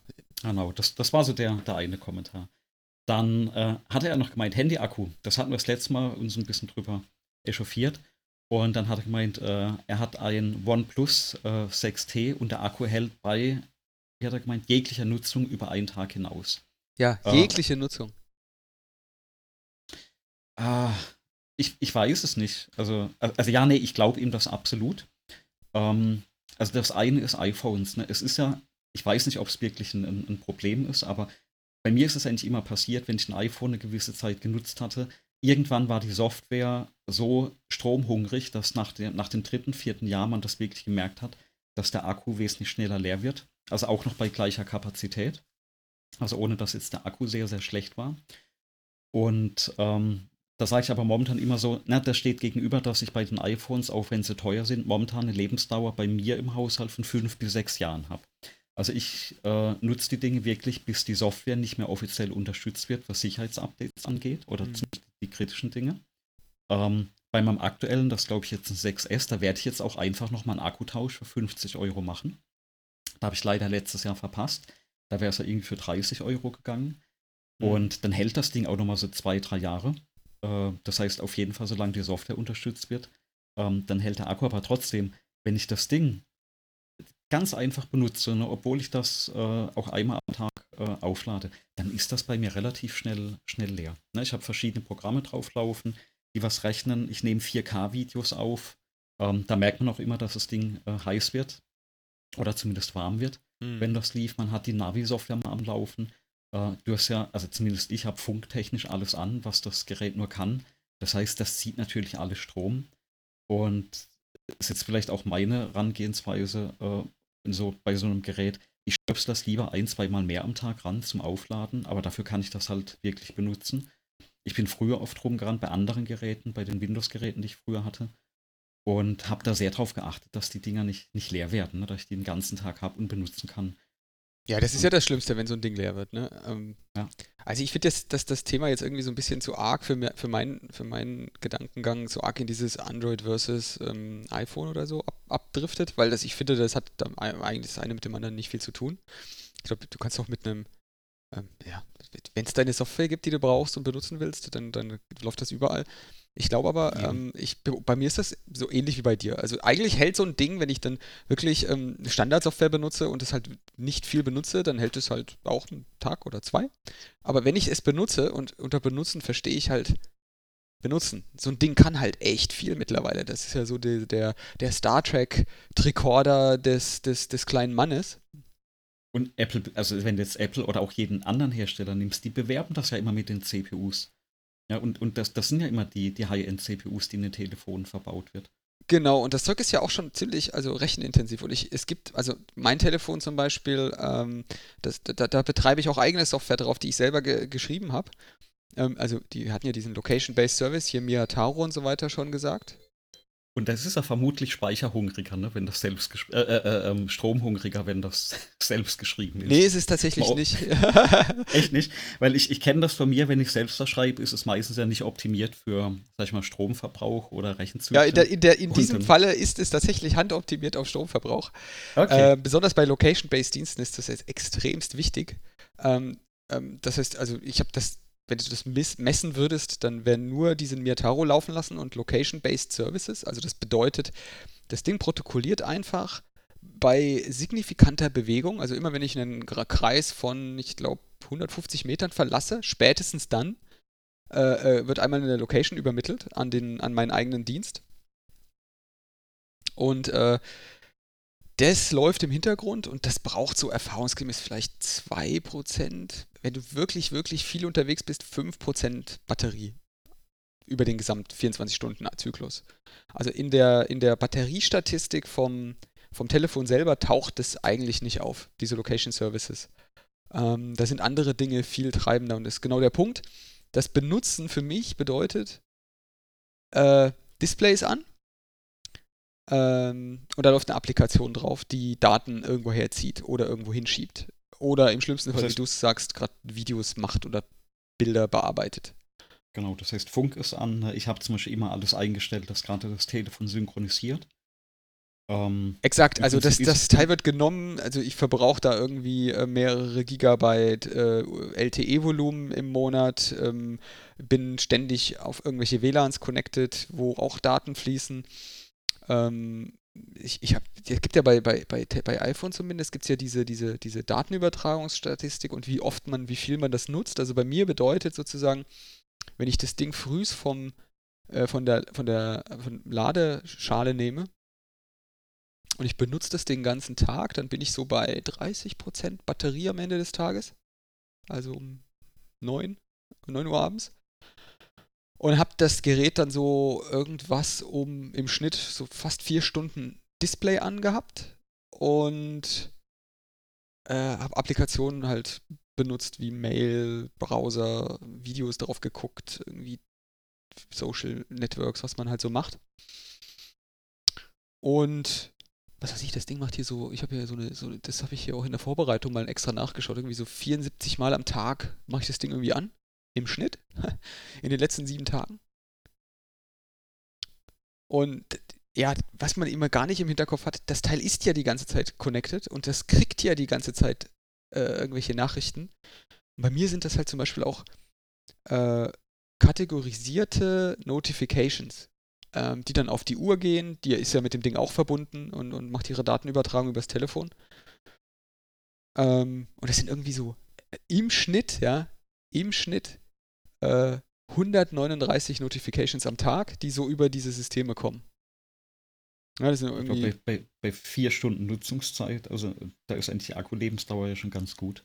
Ja, ja genau. Ich habe ja schon das Gefühl, dass die gut ist. Nur in dem Fall, wenn ich dann zum Beispiel im, so in diesen Power-User-Modus im Urlaub komme, da ist es dann so, da läuft man dann, dann irgendwie durch die Städte durch, benutzt vielleicht noch Google Maps oder so, mit, mit Dauerortung auf Meter genau äh, also so genau es geht. Ich meine, sind in so einem Hast iPhone sind mittlerweile, ich glaube, drei äh, Positioning-Systeme drin. Ist ja, ist ja Galileo, GLONASS, GPS. Ich glaube, es, glaub, es gibt noch eins. Das japanische ist, glaube ich, auch noch mit dabei.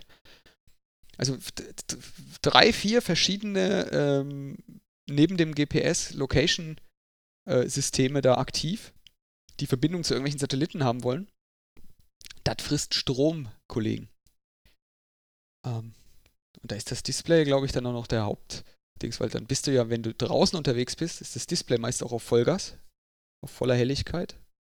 Und dann saugt es das Ding in zwei Stunden, drei Stunden ist das dann, hast du die Display-On-Zeit des, des normalen Durchschnittstages hast du schon erreicht und dann ist das Ding halt leer. Und meine Erfahrung ist, völlig egal, welches Telefon ich in die Hand nehme. Meine Erfahrung persönlich ist halt nur, dass andere Telefone, die jetzt blöderweise dieses iOS nicht haben, dass die irgendwie das, die Software nicht gibt, die ich da benutze. Ja, und auch, auch bei anderen Herstellern, also ist unabhängig vom Hersteller. Ich hatte jetzt als äh, letztes Firmentelefon, hatte ich auch ein Telefon, also kein iPhone, das war von einem anderen namhaften Hersteller mit einem Android drauf. Da konnte ich relativ wenig selbst einstellen, weil es eben durch die IT Richtlinien gab, die das Telefon eingerichtet haben, was auch absolut okay ist. Aber was war denn da, bevor der Tag rum war? Also wenn ich zu Hause angekommen bin, war das Gerät einfach leer. Ja, das heißt, ich musste das auch jeden Abend ranstöpseln, dass ich morgens wieder mit telefonieren konnte. Da war halt mit drin, telefonieren, da hat man, was weiß ich, E-Mails geschrieben, ähm, Dateien angeschaut, äh, selbst also ein Excel-Dokument, soweit das ging, bearbeitet, irgendwas nachgeschaut. Dann lief am Ende Teams drauf, also Microsoft Teams drauf. Das heißt, man hat auch ständig diese Push-Nachrichten bekommen. Mhm. Und äh, dann hat man auch wesentlich öfters drauf geschaut. Und dann war eigentlich da der Akku auch relativ schnell leer. Also ich glaube, das ist na, von Gerät zu Gerät, äh, äh, selbst bei einem iPhone kann es von Gerät zu Gerät unterschiedlich sein, wie gut der Akku ist. Ähm, ich hatte auch mal so ein, ich nenne das mal Montagsgerät, wo ich tatsächlich das ganze Gerät bei Apple getauscht hatte, weil nach vier Stunden der Akku leer war, ohne was zu machen. Na, und da war definitiv der Akku kaputt. Ja, sowas gibt's. Ich meine, das ist ja. Das war noch die Vierer-Serie. Was ist ja, was ich auch noch. Auch. Ja, was ich auch noch sagen wollte, hier, äh, äh, das wollte ich jetzt noch dazu packen. Und das Ganze, jedes, jedes Bit, was auf meinem Telefon übertragen wird, aus Telefon verlässt, das geht auch noch durch ein VPN. Das ist so ein Open VPN mit einem Enterprise-Zertifikat. Das nennt sich nur Enterprise-Zertifikat, bedeutet einfach, das schaltet man einfach einmal an und dann ist das immer an. Dann verlässt das Telefon tatsächlich kein Byte, ohne durch das VPN gegangen zu sein. Das ist auch eine tolle Einrichtung. Das ist natürlich, ja, das ist natürlich sehr cool. Ja, bei Verschlüsselung, da habe ich noch sehr viel nachzuholen, aber ich glaube, da können wir auch mal auch noch ein Thema, was wir gleich ins Backlog reinnehmen, Verschlüsselung. Hm. Was man denn alles so verschlüsseln kann und wie man das verschlüsseln kann. Ne? Meistens scheitert es ja irgendwo an den Kosten. Gerade was Zertifikate angeht bei vielen. Was aber an sich schon tragisch genug ist. Ja, die Zeiten sind aber doch eigentlich vorbei, aber das können wir dann ja dann aufgreifen, wenn wir das Thema bearbeiten. Also die Verschlüsselungskosten. Also grundsätzlich kostet Verschlüsselung ja genau nichts. Das wissen ja die wenigsten. Aber die. Ein bisschen Strom, ne? Ein bisschen Strom kostet es. Aber das war es ja auch schon. Okay, auf, de, auf der Granularität, das stimmt. Da, da kostet es was. Es kostet äh, Taktzyklen und die kosten Strom. Ja. Ähm, Gab es nicht, mal, nicht mal diesen Ansatz gegen Spam, dass man sagt, jede E-Mail, die verschickt wird, benötigt Rechenzyklen auf deiner Maschine, ja, dass das, man, das Spam unlukrativ wird? Hat auch nicht geklappt, ne? Ja, so, so muss Bitcoin begonnen haben. Ah, okay. Ja, Bitcoin können wir vielleicht auch drauf. Ich, ich habe mal gelesen, dass das auch ein, ein, totales tolles Steckenpferd von dir ist. Ja, also nicht Bitcoin an sich, weil das ist der, das ist der Anwendungsfall schlechthin. Es gibt noch ein, zwei andere, aber dieser Blockchain-Hype ist natürlich ähm, aus Informatiker-Sicht. Ich habe sogar einen ja, echten Anwendungsfall dafür. Ähm, in meinem, äh, tatsächlich einen, einen echten, und ich kann ihn nicht wegdiskutieren, Anwendungsfall außerhalb von, von, von Bitcoin. Es, es gibt ein, zwei. Es gibt ein, zwei, wo es tatsächlich Sinn macht. Ja, jetzt will ich auch sagen. Gibt, bitte? Äh, Immer wenn es mit Verschlüsselung und, und Archivierung von Daten zu tun hat, ja, da, da macht das Sinn. Aber es gibt so viel, da macht es keinen Sinn. Aber ich glaube, da brauchen wir länger als die reguläre Sendezeit, die wir uns vorgenommen haben. Das ja. wird eine Sondersendung. Eine Sondersendung. Also tatsächlich der, der Anwendungsfall, ich, ich will den wenigstens benennen, ist ähm, in, in meinem Fall ist halt ähm, sowas wie Asset Tracking. Also dass du, du hast ähm, irgendwelche Geräte, die zwischen verschiedenen Parteien ähm, hin und her wandern, also physikalisch existierende Geräte und du willst Übergaben zwischen den einzelnen Parteien sicherstellen. Mhm. Also was weiß ich, zum Beispiel Mietwagen oder äh, ja, alles Mögliche, was halt physikalisch dir vorstellen kannst. Und da hast du dann eigentlich immer drei Parteien, äh, in so einem, in so einem normalen Warengeschäft oder in so einem normalen Geschäft, nämlich einer, der abrechnet, einer, der ähm, das Ding bekommt und einer, der es hatte. Und damit die alle einen Beweis dafür haben, dass sie das ordentlich gemacht haben, äh, ist, ist so, ein, so ein Distributed Ledger eigentlich echt eine super Sache, was ja dann letztlich nichts anderes ist als die Blockchain. Genau, die, die, diese Be Beweislast, ne? da, da macht das immer, oder Beweispflicht, da, da wird das immer sehr spannend, wenn das ins Spiel kommt. Genau, aber ja, erfahren Sie auf dieser Welle später mehr. Äh, genau, Be Beweis, denn da, da war noch eine Frage da. Und ich glaube, du hast letztes Mal mit dieser MQTT-Waage, da hast du, da hast ein Fass aufgemacht. Ich habe ja, ich habe ja den Vorteil, ich weiß ja, was du die letzten Jahre über getrieben hast, auch so ein bisschen in welchem Bereich du unterwegs bist. Und auch auf deinem Blog konnte man immer wieder lesen, dass du da irgendwas rumgelötet hast, was Sensoren angeht. Und äh, ja, da, da, da, kam dann die Frage auf. Äh, für mich klingt es so, als, als wurden viele Stunden und Euros versenkt. Ja, was eine ganz normale Küchenwaage eh kann. Ja. Wo ist der Vorteil? Ähm, ich sag mal so, es ist aber bei dir nicht nur die Waage. Ja, das muss man vielleicht aufklären. Es ist ja nicht nur die Waage, man hat jetzt auch heute rausgehört, du hast ja ein paar, ein paar Festplatten äh, am Laufen. Ja. Und ich glaube, bei dir fällt ja noch mehr an Daten an, als das, was die Waage ausspuckt. Ich glaube, die Waage ist doch eher so ein Nebenprodukt, würde ich mal behaupten. Ja, ja, die Waage ist eher so ein Nebenprodukt. Ich habe jetzt, also witzig, ich habe zufällig gestern, gestern Abend ähm, äh, eine Sicherung bzw. eine Archiv, Archivierung gemacht von den Sensordaten, um die, um, um die wir jetzt gerade sprechen, die so im Haus anfallen. Und da ist seit Ende 2016, Anfang 2017 bis heute, bis Stand gestern Abend, so 100 15 Gigabyte an Sensordaten, also einzelne Time Series Datensätze angefallen. Ähm, einfach nur durch so Sensor, Temperatur, da ist jetzt diese Waage gar nicht mal mit dabei gewesen, sondern einfach nur so was so an Standard, Tür geht auf, äh, Bewegung wird detektiert, äh, Temperaturen, Luftfeuchtigkeiten, Stromverbrauch, so Zeug. Und in der Tat, also die Frage war ja, oder der, der, der Einwurf war ja, und der ist ja völlig richtig, völlig, völlig berechtigt, ist das nicht ein bisschen übertrieben für so eine normale Küchenwaage? Und ja, da muss ich schon sagen, kommt drauf an, was man von einer Küchenwaage erwartet. Ähm, der, Fragesteller fra sagt ja hier, ob ich dann, äh, das fand ich total witzig, da, da, musste, ich, da musste ich auch mal lachen, äh, ob ich denn dann das Licht im Keller dimme, wenn mehr als 750 Gramm auf der Waage liegen. Das finde ich eigentlich ein super Anwendungsfall. ist bestimmt, äh, äh, das, das, also ich hätte, hatte eigentlich eher noch an so einen Vergleich gedacht wie bei, wie bei Indiana Jones. Ja, man muss irgendwie eine genau vorgeschriebene Menge Gewicht auf die Waage legen, bevor das Schloss zur Haustür sich öffnet. Also da kommt, man kommt nicht an den Schatz ran. Also der Kühlschrank bleibt zu, bis die Waage nicht ähm, Gewicht hat oder so. Also ähm, ich ich glaube, dass es, wenn man sich ein bisschen damit beschäftigt, dann, dann findet man durchaus unheimlich viele Anwendungsfälle. Also ich hatte ja mal im Open Hab Projekt eine Heizungssteuerung geschrieben. In der alten Wohnung hatte ich eben eine entsprechende Anlage, die ich so steuern konnte. Da ging es einfach nur darum, ne, wenn Fenster auf, dann Heizung aus, dass man da nicht unendlich viel Energie rausbläst. Mhm. Und äh, ich, ich habe im neuen Haus, also einfach durch, ne, durch Bauen und Nachwuchs, kommt es halt leider nicht mehr so dazu. Aber es gibt auch hier so unendlich viele Dinge, die ich machen möchte. Ne? Zum Beispiel, ich habe schon einen Sensor im Aquarium drin liegen. Ja. Weil ich würde halt gerne wissen, äh, wenn es meinen Fischen zu warm wird, weil dann muss der Lüfter angehen, den möchte ich gerne automatisch steuern. Na, weil alles, was über 29 Grad wird, ähm, das ist für die Fische halt nicht gut. Äh, Garagen ist so ein schöner Fall. Äh, über einer bestimmten Luftfeuchtigkeit, aber einer bestimmten Temperatur macht es Sinn, das Garagentor mal aufzumachen, das durchlüftet. Mhm. Ähm, genauso gern würde ich aber abends wissen, ob das Garagentor zu ist, ohne dass ich wieder aufstehen muss. Ne? Ja. Jetzt habe ich Kaninchen. Ne? Für den Nachwuchs haben wir jetzt äh, ganz neue Kaninchen.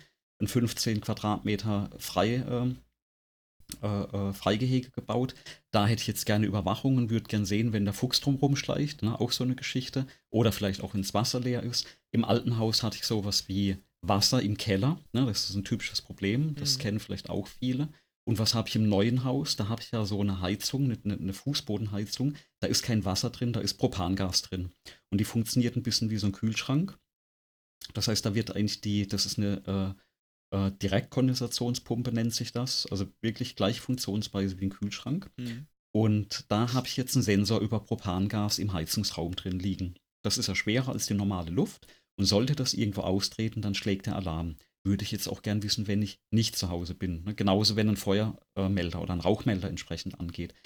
Also das gibt so unheimlich viele Dinge, die man sich da überlegen kann, wenn man mal damit angefangen hat. Und ich glaube, es ist bei dir auch entstanden dann an der Stelle. Ja, genau. Und, und, und ich glaube, die, die Frage, und wir haben ja jetzt dieses Gebiet der Wagen äh, tangiert. Ich glaube, jetzt ähm, würde ich heute mich mal darauf konzentrieren, ähm, zu beantworten, was denn jetzt echt der Use Case ist. Warum mache ich denn diesen Riesenaufriss da, den scheinbar Riesenaufriss äh, mit so einer Küchenwaage?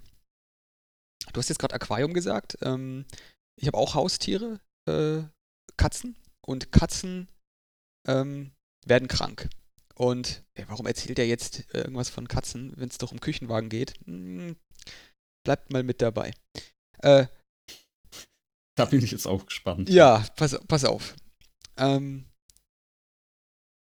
Katzen werden krank. Und es gibt Krankheiten, ähm, die Katzen haben, bekommen können, die führen dazu, dass Katzen ziemlich oft die Katzentoilette aufsuchen. Stellt sich raus, es ist tatsächlich ein, ein echt gutes Maß für die Gesundheit einer Katze, wie oft die so eine Katzentoilette benutzt und wie schwer so eine Katze ist über die Zeit. Ja, sind wir schon beim Gewicht, ne? So, jetzt frage ich mich, seitdem ich das, äh, seitdem mir die Idee gekommen ist, ähm, es gibt ja diese tollen Personenwagen und es gibt Küchenwagen und was der Geier was für Wagen. Es gibt keine Tierwagen. Ja, Gibt es einfach nicht. Was habe ich also gemacht? Ich habe mir eine Personenwaage, eine alte genommen, habe die äh, Elektronik weggeschmissen, habe die Wiegezellen, die da drin sind, genommen, habe sie an einen äh, simplen ESP 8266, das ist so ein Mini-Mikrochip-Dingen, Arduino-kompatibel, den man programmieren kann, äh, über einen Verstärker dran gedengelt, diese Waagezellen. Oh, und eine Drystone Bridge heißt das Ding, glaube ich. Muss ich mal nachgucken. Ich habe da einen Blogartikel, den kann ich auch verlinken. Wieder ist das beschrieben und gezeichnet, wie das ausschaut. Äh, kann man auch das Bild sehen. Und am Ende hatte ich dann ähm, so eine Waage, äh, hat mich gekostet, glaube ich, 15 Euro oder so bei Aldi, so eine Personenwaage. Ähm, der ESP plus der Verstärker und das bisschen Kabellöten irgendwie vielleicht 6, 7 Euro. Da habe ich dann irgendwas mit, mit unter 25 Euro hatte ich dann äh, eine Personenwaage so umgebaut, dass sie sozusagen ihre, ihr aktuelles gemessenes, das Gewicht, was sie misst, sozusagen in einen, an, zu einem Server überträgt.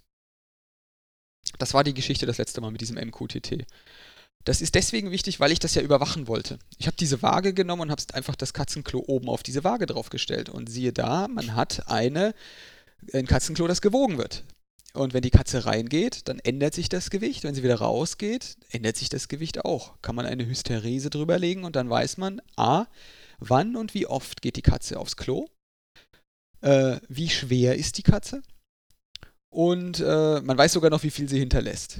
Ja, äh, in Gramm, wenn das genau genug ist. Das sind jetzt natürlich fragwürdige Informationen. Das sind total da wichtige Informationen, weil tatsächlich, tatsächlich, also ich habe den, ich habe diese, diese, diese Fälle, äh, ich habe die auch verblockt ähm, und habe den Artikel damals genannt äh, Predictive Maintenance of a Cat. Ähm, also quasi planbare Wartung einer Katze. Ist tatsächlich so, dass wir unserer Katze viele Schmerzen und, und, und, und viel Ärger erspart haben ähm, mit einer nahenden äh, äh Harnwegsentzündung weil wir das früh erkannt haben, dass die Katze jetzt urplötzlich irgendwie pro Stunde zweimal aufs Klo läuft. Das hättest du, weil das ist ein Haus hier, wo wir wohnen, das hättest du, das, das Katzenklo, das steht relativ weit weg, also nicht unter ständiger Beobachtung. Das hätten wir möglicherweise erst viel später gemerkt. Und so haben wir die Behandlung mit dem Tierarzt begonnen, bevor die Katze da ernsthaft in Schwierigkeiten gekommen ist. Ähm, und das hat der Katze viel Nerv und, und, und äh, Schmerz erspart. Und letztlich ist das Einzige, was, was ich dafür gebraucht habe, ist diese Überwachung und das Gewicht. Und äh, das Gewicht war auch noch wichtig, weil die andere Katze, die, die äh, hat eine Herzkrankheit äh, äh, und diese Herzkrankheit führt dazu, dass man, äh, dass da Wasser eingelagert wird in die Lunge und das führt dazu, dass sich das Gewicht stark verändern kann. Und wenn das passiert, ist das ein Alarmsignal. Jetzt wiegt mal eine Katze regelmäßig und, und möglichst gleichmäßig genau. Sehr un unheimlich kooperative Tiere. Unheimlich kooperative Tiere, ne? ja, die, ja. die wünschen sich das, dass du da die mal kuschelst und sie auf die Waage nimmst. Ja, lange Rede, kurzer Sinn. Das geht super, wenn man das blöde Katzenklo einfach auf eine Waage stellt und die Katze davon nichts mitbekommt, dass das passiert. Jetzt frag mich denke, bitte nicht, warum es nicht fertige Katzenklos mit Waage eingebaut gibt. Das wäre jetzt der, äh, ja, der, die Geschäftsidee der Woche. Äh, für uns, ja, hier.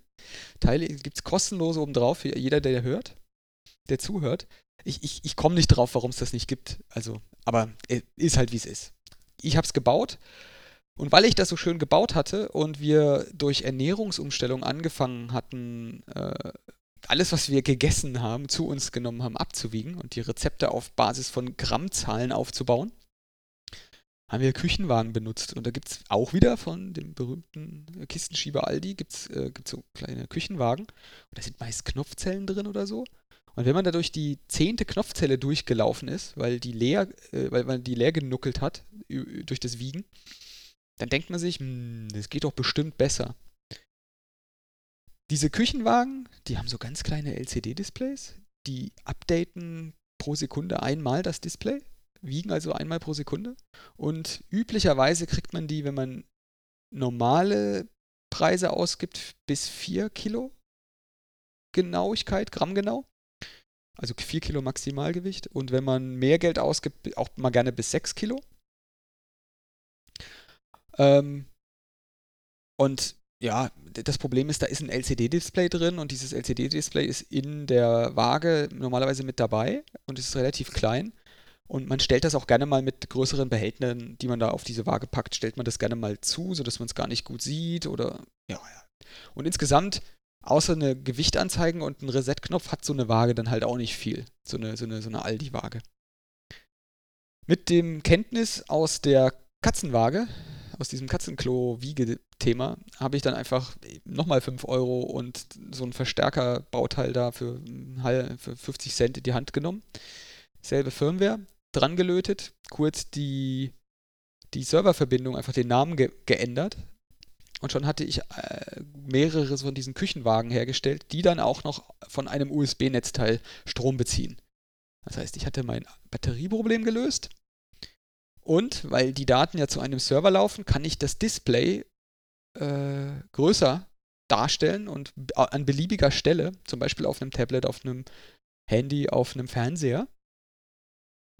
Und äh, auch mehrere davon für die gleiche Waage, wenn ich das will. Ähm, und diese Wiegechips oder diese Wiegezellen, die da drin sind in solchen, auch in so einer Aldi-Waage, die taugen für viel mehr äh, Gramm äh, äh, oder Kilo, Kilogramm äh, Maximalgewicht. Und zwar habe ich die Dinger geeicht bekommen bis ähm, 1 Gramm Genauigkeit ähm, bis 15 Kilo.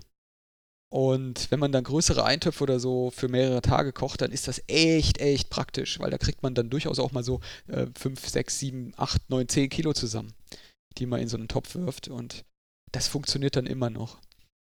Also, Stromproblem gelöst, Display-Problem gelöst, Maximal-Wiegekapazität-Problem gelöst, ähm, Update-Geschwindigkeit gelöst, weil mein, diese, dieser ESP8266 updatet die äh, zweimal pro Sekunde die Werte und kann, man kann das auch sinnvollerweise hochdrehen auf, ich glaube, äh, bei 150 Millisekunden oder so. Das heißt fast äh, also sieben, sieben Mal, pro Sekunde, pro, ja, pro Sekunde kann man das updaten, wenn man das unbedingt will, wenn man das braucht. Und weil dann letztlich dieses Anzeigen des Zahlenwertes, was da gewogen wird, äh, und dieser Datenstrom von Messwerten ja, ja unter meiner völligen Kontrolle gestanden hat, ähm, ich hatte das mit dieser Hysterese ja bei dem Katzenklo ähm, erklärt. Also wenn Katze drauf geht und so, diese einfach die Zustände erkennen. Kann man ähnliche Features auch für solche Wagen, für solche Küchenwagen einbauen und da gibt es dann halt echt so eine ganze Litanei an praktischen Dingen. Ich sag nur, ähm, ja, Reset-Taste, Tara-Taste ist das einfachste. Dann gibt es automatischen Tara. Ähm, das heißt, wenn sich ähm, in bestimmten Bereichen, Wertebereichen was verändert, dann kann man automatisch resetten. Also wenn man zum Beispiel einen äh, Topf drauf hatte und nimmt den runter und dann fällt das Gewicht auf große Minuswerte, dann kann die Waage selbstständig feststellen, das macht jetzt keinen Sinn, ich mache mal auf Null. Ähm, dann zuwiegen, wenn man Rezepte kocht sodass man so zwischendrin sozusagen die einzelnen Zutaten auch als einzelne Positionen abwiegen kann, nacheinander. Ähm, und das kann man, wenn man die Software klug genug macht, auch sozusagen eins nach dem anderen ab, abfrühstücken. Also kann die Software dich fragen, so, jetzt mach mal hier irgendwie, weiß ich nicht, Möhren äh, 200 Gramm, dann mach doch mal jetzt hier noch 100 Gramm Zwiebeln und dann kannst du immer weiter drücken und der, oder, oder er macht eben automatisch weiter, wenn man die Grammzahl reingeworfen hat. Dann, äh, dann hat man so eine, so eine automatischen Funktion, dass man sagt, okay, wenn ich jetzt Tara drücke, dann wird dieses letzte Gewicht, was da gemessen wurde, sozusagen mit in eine Liste gespeichert und automatisch in deine äh, Kalorien oder in, diesen, in diese Zähl-Apps da übernommen, in diese Rezept-Apps. Sodass du dann im Grunde nichts anderes tust, als auf diese Hardware, also du wirfst deine Zutaten in den Topf, drückst auf den Knopf an der Waage, den physikalisch existierenden Knopf, und dann wird das letzte gemessene Gewicht in, als Wert für das jetzt im Rezept vorkommende nächste, die nächste Zutat übernommen. Ja, solche so Zeug kann man dann da machen. So, und jetzt zeigt damit mal die Waage von die, die normale Küchenwaage, die das kann. Ähm, und Licht kann meine die kann auch noch dimmen, äh, wenn ich es einfach verschalte. Ähm, Mache ich aber nicht. Meine, meine kann das nicht. Oder noch nicht. Aber ich, ich glaube, das ist ja spannend. Das ist aber dir auch nicht über Nacht entstanden. Du hast also nach und nach äh, die Sachen wahrscheinlich gebaut. Ja, ich, ich habe halt so ein Produktmanagement-Fable an solchen Sachen und ähm, mir geht es nicht in den Kopf, warum Menschen, die, die solche Wagen als Produktmanager in der Welt heute bauen, warum die auf die offensichtlichsten Dinge nicht kommen. Also die, ich meine, dieselben Sachen gibt es bei Kühlschränken. Also ich meine, wir, wir haben jetzt über eine Katzenwaage gesprochen und über eine Küchenwaage. Du hast ein Aquarium genannt. Ähm, du weißt schon, dass du sinnvollerweise so einen Außenfilter auch auf so eine Waage stellen kannst. Und wenn du den wiegst, weißt du, wann du den leer machen musst. Oder wann du den mal sauber machen solltest. Ich, ich überlege gerade, ist es tatsächlich so oder wiegt das nicht immer gleich viel? Der wiegt nicht immer gleich viel. Der ah, Dreck der sammelt sich in dem Ding. Ja, ja. Und der ähm, ist schwerer als Wasser. Und der ja, wird schwerer über die Zeit mhm. und das kannst du messen jetzt. Äh, dann, dann das, gibt, ähm, ja. CO2-Gehalt, Sauerstoffgehalt, Schadstoffe im Wasser, also alles, was man irgendwie messen kann über Elektronik. Ja, oder Vibration. Du kannst spannend. mit diesen besagten MEMS-Mikrofonen, kannst du zum Beispiel, die kannst du ja auch kaufen, an deinen, an deinen Außenfilter kleben. Oder an jede Pumpe, die du so hast, zum Beispiel Kühlschränke. Und dann kannst du feststellen, erstens, wann läuft die Pumpe? Läuft sie noch? Und noch, genau. kriegt sie gerade ein Problem? Weil, ich meine, wenn du einen Außenfilter hast, dann wirst du das bestimmt bei einem Aquarium kennen wenn die Dinger dreckig werden und diese, diese, diese, diese Pumpen, die laufen ja auf solchen Keramik äh, Stiften. Das sind so ein Keramikstifte, ja, ja, ja. da ist so ein äh, Magnet drauf, so ein runder Magnet und der wird dann quasi durch ein sich änderndes Magnetfeld äh, wird, der, wird der gedreht oder dreht er sich. Und wenn man da Vibrationen misst, kann man feststellen, ob es dem gut geht. Zum Beispiel. Ja, äh, ich bin von Wagen zu Vibrationen gekommen, aber was ich sagen will damit ist, da gibt es so viele Anwendungsfälle, die das tägliche Leben erleichtern können. Ähm, und einfach die Tatsache, dass es da zwei Wagen gibt mit einem Display so groß wie meine Hand, ähm, durch den Wareneinsatz von weniger als 25 Euro, äh, würde ich sagen, ist eine Ansage. Die Waage zeigt er mir, die das für 25 Euro macht. Ich denke auch von den Anwendungsfällen ist es so, wenn man mal begonnen hat mit dem Thema, dann finden sich auch immer neue Dinge. das geht ja dann immer weiter. Also wenn man mal die ersten Daten hat, ähm, das geht ja Firmen wahrscheinlich nicht anders. Aber dann wollen sie irgendwas noch draus machen und das geht einem in dem Umfeld auch. Und sofern man dann diese Fähigkeit hat, die Elektronik zu bauen, die Software zu schreiben äh, und die Infrastruktur entsprechend hat, dann äh, na, ist es bei mir so ähnlich, als ich damit angefangen hatte. Hm. Die Ideen kommen dann nach und nach. Ja, genau. Ich, ich muss auch sagen, aus, aus, also meine Erfahrung ist, dass es da auch so eine, so eine Art kritische Masse gibt. Also wenn man so eine bestimmte Grundinfrastruktur überschritten hat, dann ist der Arbeitsaufwand, den man in so in eine Küchenwaage zum Beispiel steckt, wirklich so minimal und der Nutzwert so viel größer dem Arbeitsaufwand gegenüber, dass sich das eigentlich schon echt, ähm, also da ärgert man sich dann letztlich hinterher, dass man es nicht schon früher gemacht hat. Weil die Sachen sind halt wirklich, wirklich extremst simpel und ähm, ich hatte dieses MQTT nicht ohne Grund damals erwähnt. Das ist so eines dieser wichtigen zentralen Bestandteile dieser kritischen Masse, die ich für mich jetzt festgestellt habe. Seitdem ich diesen MQTT-Server, ähm, ich nenne das Ding bei uns Herzschlag hier im, im Haus, äh, habe, ergeben sich einfach Use Cases aus sich heraus vollautomatisch. Ähm, genau. Da können wir durchaus mal irgendwann was drüber erzählen, weil ich habe ja das im Prinzip einen Stil größer die letzten Jahre gemacht im, äh, im Betrieb. weil ja auch eine Firma auf, also unter anderem auf sowas aufsetzen kann. Also nicht mal Firmen, die im IoT-Umfeld sind, sondern einfach, wenn es darum geht, du hast Daten, die laufen ne, irgendwo entlang und werden abgegriffen. Und äh, das gibt es im Prinzip von, von klein auf groß. Ne? Also diese Bussysteme gibt es im Auto und dann hast du die vielleicht auch irgendwo in einem kompletten weltumspannenden äh, Unternehmen, die auch sowas nutzt. Ja, genau. Um, ähm, da kann man einiges auch mal noch drüber erzählen. Genau, also von daher war der Kommentar ja gar nicht so schlecht. Äh, es wurde viel Zeit und Geld äh, versenkt, das stimmt aber nicht für die Waage, sondern im Vorfeld. Und die Grenzkosten von der Waage, das war halt dann verschwindend gering. Ja, nicht nur für die Waage, genau, nicht nur für die Waage. Die Waage ist sozusagen so ein Abfallprodukt, äh, das sich dann ergeben hat, das dann relativ einfach erreichbar war, wie du sagst. Das, äh, ja, Grenzkosten gering. Und die Sachen vorher, die waren getrieben von dem Ansporn, äh, Lebewesen, äh, liebgewonnenen Lebewesen das Leben zu erleichtern. Ähm, und das ist uns in dem Fall mit der Katze gelungen. Ähm, und im Falle der Waage haben wir unser Leben erleichtert. Und da gibt es noch tausend andere Anwendungsfälle und, und, und, und Sachen. Ähm, und, aber das denke, mit dem Lichtstimmen, das überlege ich jetzt wirklich. Das muss ich mal gucken. Und ich werde mir jetzt ein Projekt für den äh, Kaninchenstall überlegen. Für die Überwachung. Wir werden, in, wir werden darüber berichten in Zukunft. Sehr gut. Ich habe ja noch Schildkröten, beziehungsweise äh, meine Frau hat, hat, hatte schon Schildkröten, bevor sie mich kennengelernt hat. Und Schildkröten werden ja extrem, extrem alt. Und deswegen haben wir auch Aquarien, größere Aquarien, die wir auch überwachen. Und da ist auch genau das, was du sagst. Also tritt Wasser aus, laufen die Pumpen noch ähm, und so weiter und so weiter. Genau. So. Nächstes Punkt. Das war schon. Das war schon. Von dem Kommentar, auf den wir jetzt ausführlich eingegangen sind. Ah. Ich glaube, wenn es mal mehr Kommentare werden, können wir gar nicht mehr auf jeden so ausführlich eingehen. Aber ich habe mich gefreut und deswegen dachte ich, wir können ja drüber sprechen.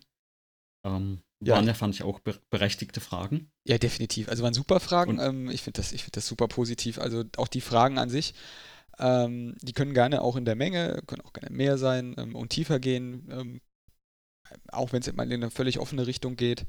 Ähm, ich freue mich. Das letzte Kommentar, doch, ich habe hier noch das eine, das meinte ich gesehen. Äh, dass es auf dem Weg zur Arbeit gehört wird, ne?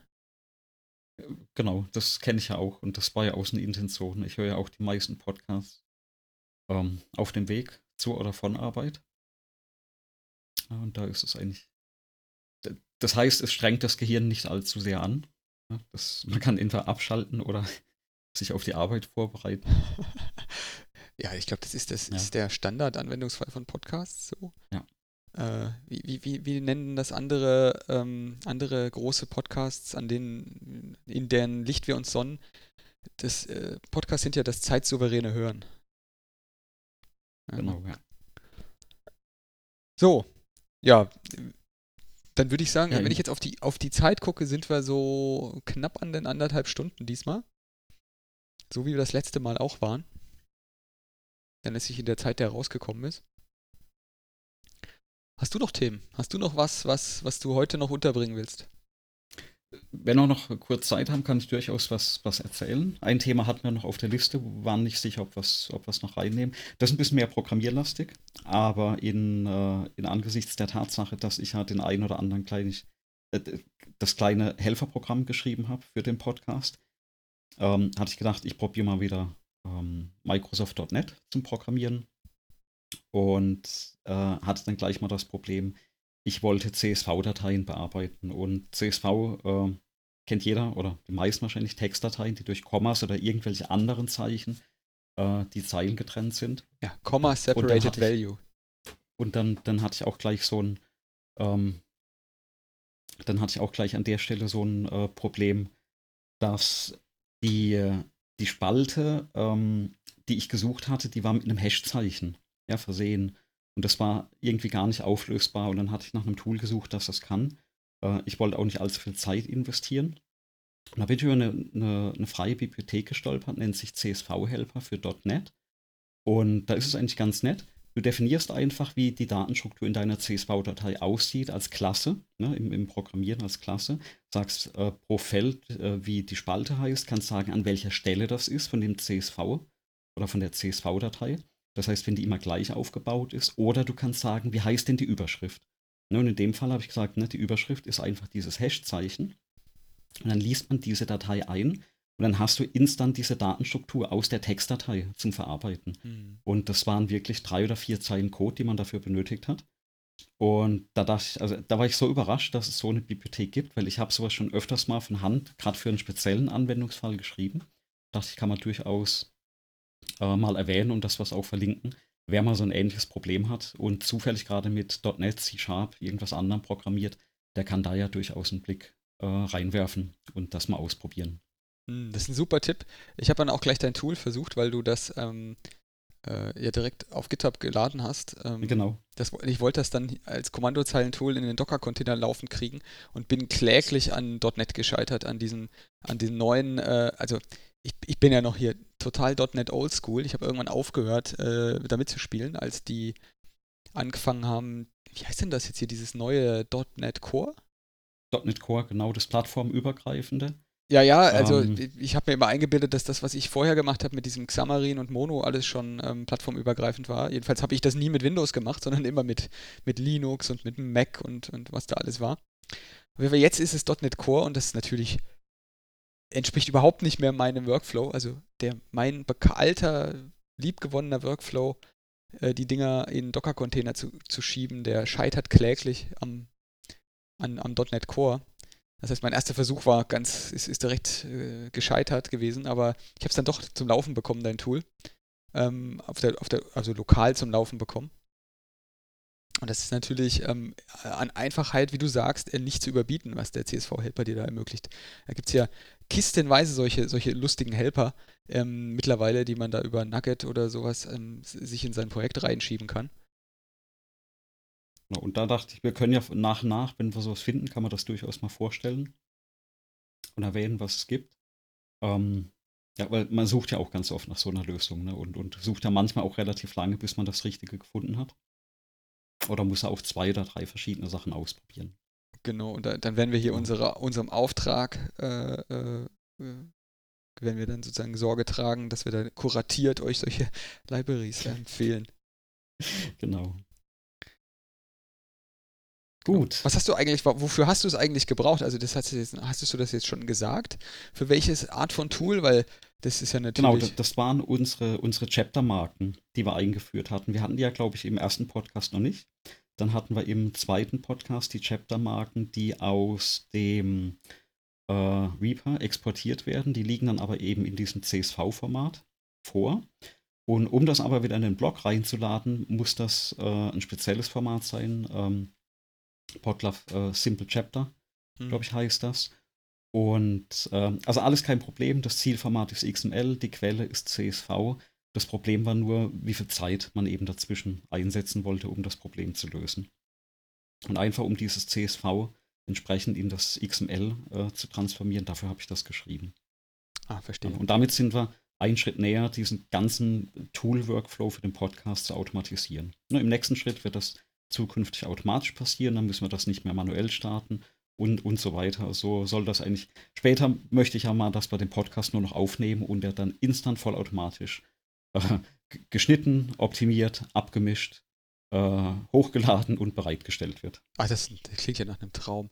Aber ja, das ist, äh, das, ich glaube, das ist das Ziel von je, jeder Art von, okay, ziehen wir den Bogen zum Anfang, von jeder Art von Digitalisierung oder diese, EDV. Oder EDV, dass diese Sachen elektronisch Daten verarbeitet ähm, und, und sozusagen universell einsetzbar werden. Genau. Gut, das letzte Mal hatten wir einen tollen äh, Endsatz von mir, äh, wenn ich das noch richtig im Kopf habe. Ähm, dieses Mal, dieses Mal bist du dran. Ich wollte gerade sagen, hoffentlich äh, möchtest du diese Woche keinen Endsatz von mir, weil ich habe keinen vorbereitet. das ist auch ein guter Endsatz. Aber ich würde sagen, äh, wir bedanken uns recht, recht herzlich für, für alle, die zuhören. Das freut uns ja. Und äh, noch viel, viel mehr bedanken wir uns für diesen einen Kommentar. Ja, da schließe ich mich an. Ähm, nächste Woche müssen wir mal gucken, ne? Ähm, inwiefern das zur selben Zeit kommt. Wir bemühen uns natürlich, aber mh, hm, da gibt es noch Unwägbarkeiten. Genau, es gibt ein paar Unwägbarkeiten. Äh, vielleicht klappt das, dass wir dann trotzdem bis Sonntag den, den Podcast äh, bereitstellen können. Wunderbar. Dann auf in die Woche. Bis nächste Woche.